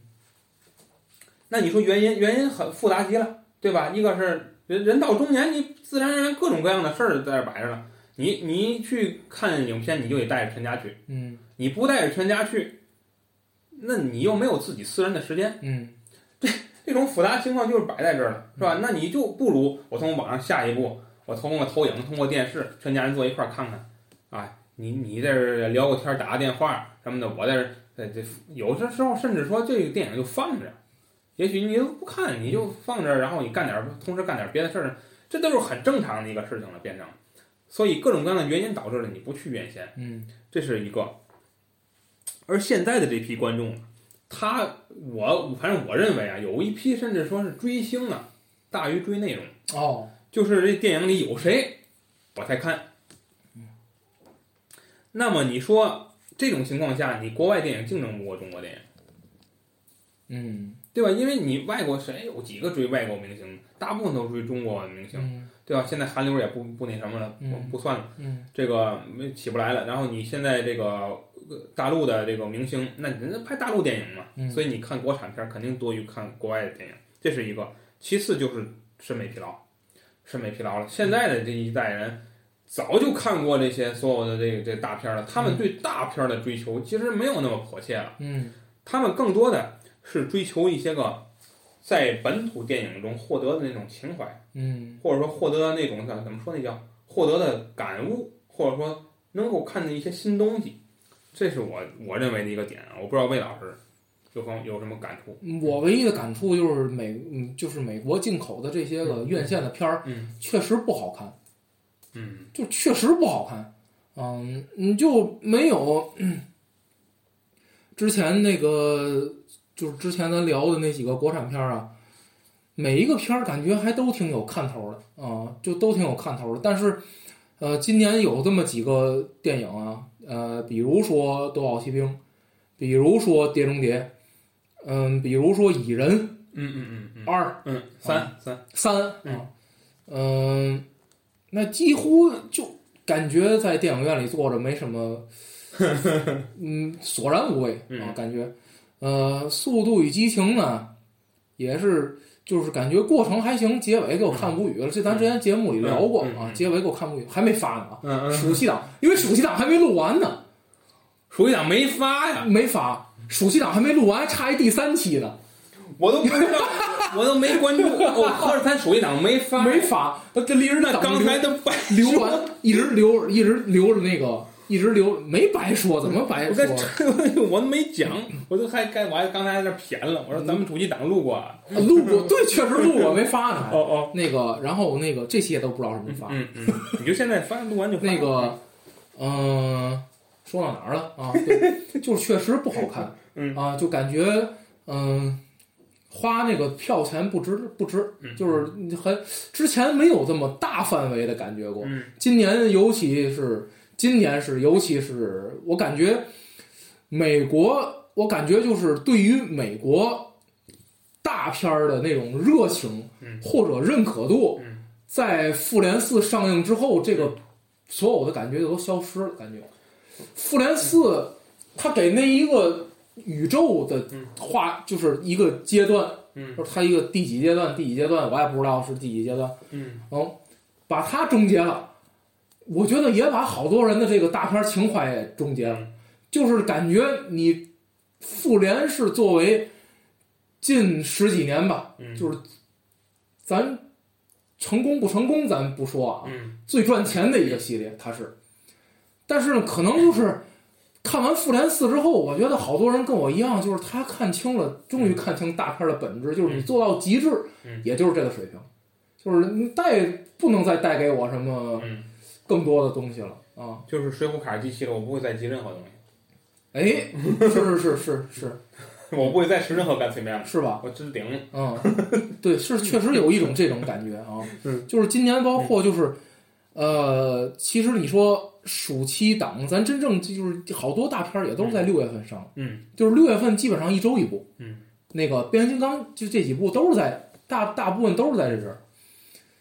超能也影视《超能勇士崛起》嗯啊，然后就我觉得也就这意思，没有什么那个闪电侠不也是那阵儿的吗？嗯，啊，就是我觉得十大烂片儿。我觉得，我觉得确实是没有什么，呃，能带给我的东西了。就包括好多片儿，甚至都觉得，呃，咱们不说值不值回票价啊，嗯，不不值这时间了。现在已经啊，就是刚才子老师说这个问题，就是现在我呃人到中年了，好不容易拿出一场啊，不拿出一段时间两三个小时，想去看个电影的时候。当看到上映的是《惊奇队长》啊、《海王》这些片子的时候，据说《海王二》还可以啊，口碑还可以，但是我也不再想去看了，嗯就是因为我觉得不值这时间了哎，对，啊。就是我我可能拿这时间我运动运动，我都觉得比这坐电影院里这强，因为就是你没有什么可带给我的东西了，已经。好吧，说这么多啊，这个我觉得他也还他，其实你必须承认，就是说他实际他，我说他自己必须承认他在吃老本儿，就是说你说他这堆老人儿，有些好莱坞啊，有些演员都八十多了，七八十了还在演，关键嗯。最关键就是最吃相最难看的一点是什么呢？就是你有些片儿你在你美国都卖不动，嗯嗯你还想在中国嗯怎么怎么样？那阵儿嗯你想，那阵儿是《变形金刚四》的时候嗯，在美国卖不动，在中国卖了二十亿，嗯嗯，那个时代已经过去哎了，对嗯中国的韭菜也不好割了。现在，而且是这些老人们还在演。你说你演点新鲜东西也行，像那个史泰龙，我记得前去年演了一个，撒玛利亚 不是，那那更烂那。 我说的是电视美剧哦， 《塔尔萨之王》，他演的是哦，那个美剧，演的还挺好。那美剧我没机会聊啊，就是说，我觉得去年那演的挺好。其实咱可以开个电视剧。嗯今年我看国产的电视剧看了有几部，我今都不错我已经看日剧和美剧了。哦看这些，然后然后那个说哪儿去了？然后这我觉得那个片子拍的还行，但你史泰龙如果还演第一滴血，嗯，你认为还会有人去？ 《敢死队四》不刚上完吗？《 敢死队四》我都对没敢看啊，我嗯嗯，都那个腾讯已经那个会员免费了，哦我都哦，没敢点，我怕那个你会认为他会好看吗？他不会的，就跟成龙一样，你也打的你也打不动了，你为什么还在一直拍这些呢？嗯。对你应该换一个系成龙统。好像过年又有一个，传说是叫什么？我也不知道，啊神话传说，还有啊神话续集嘛？是后神话。嗯嗯。然后说，然后这包括这个这个这个，那是谁？嗯那个这几个老演员，包括那夺宝奇兵那，就哈里森福特他们这些都那么一把年纪了。呃，那个那个是谁？那个一会儿我聊那尼古拉斯凯奇，哦，凯奇，还有就是尼古拉斯凯奇这个，一会儿我聊那个还挺有意思的，就是他终于不演动作戏了，就是说哦你你到什么年龄说什么话呀。哦，你那个年龄你就不该再打嗯了，你打你也大家不相信你能打成那个样儿，对不对？嗯哎，就说远了啊。然后最后一个点就是说，我认为啊，国内外的观影模式发生了根本的变化，这也是导致好莱坞大片竞争不过国产电影了。嗯因为好莱坞的同期的影片啊，它很很多都上流媒体，嗯这个流媒体呀、它的国外和中国完全不一样，嗯国外的流媒体是收费的，嗯，它是一种票房，美国连电视都收不费，嗯。对吧？中国呀，嗯，是只要上流媒体，相当于你随便看了。对，这当然这里边有商业运作和这个盗版的问题，这个你必须得承认。嗯但是它的一个事实就是，你就是免费了，嗯就是 free 了，对吧？ 嗯，所以在大片更容易在网上看到了。这个是什么呢？是，但是中国同期的档期你只能去院线看，对不对？所以中国的电影如果同期只能在院线看，而美国的电影同期我就能在网上看了，我还会选择花同样的一份钱我去电影院看你这个吗？我不会了，对不对？其实这也是一个验货的过程，你万一不好看呢，对不对？大家会抱着这么心态，花同样的价钱，我肯定我那我选的我我在网上看不到的，对不对？他是这样一种心态。那么我举例，像什么这个《花月杀手》，像这个《月球叛军》，像《电锯惊魂十》、像《敢死队四》、像《梅根》这些影片，同期它都在这个流媒体上上了。那在流媒体上上了，当然了，这些影片老多都没在中国上映啊，就说意思为什么为什么不在中国上映？因为它本身就是走流媒体，大家在中国上映什么呀？对吧？像《花月杀手》这个这个谁，马丁斯科塞斯非常重要的一部影片，我估计明年也是奥斯卡的一部影片。它这个通过流媒体的方式去去上的话，这个中国的一些个，尤其是喜欢看文艺片的、喜欢看这种类型的影片的这个观众，他直接在网上就可以看到了。嗯，尤其是包括家里有投影或者有那个 VR 设备的那个家庭，那更人家更选择通过通过流媒体去看了。而那种追求情侣的、这个合家欢的，呃，或者说追求内容的嗯这种需求的呃群体呢，人家就更多的转向院线。嗯这样的话，所以像这个我们刚才说的反映社会问题的，或者说动画片儿，为什么它的票房始终那么坚挺？那也是这种原因嘛。最后说一个影片，现在来看，这个是跟这期节目不搭边儿，但是我想聊啊，就是尼古拉斯凯奇演了一个片子，叫《梦想情境》。，嗯这个片子我非常推荐大家看，嗯为什么？它讲述了跟那个刚才你说那个那是谁那个影片，就是那撒个玛利亚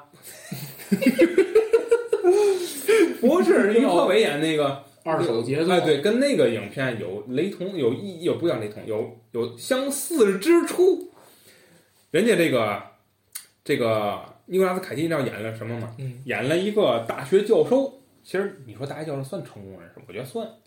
算成功人士，大学教授。分怎么了？你得，然后呢，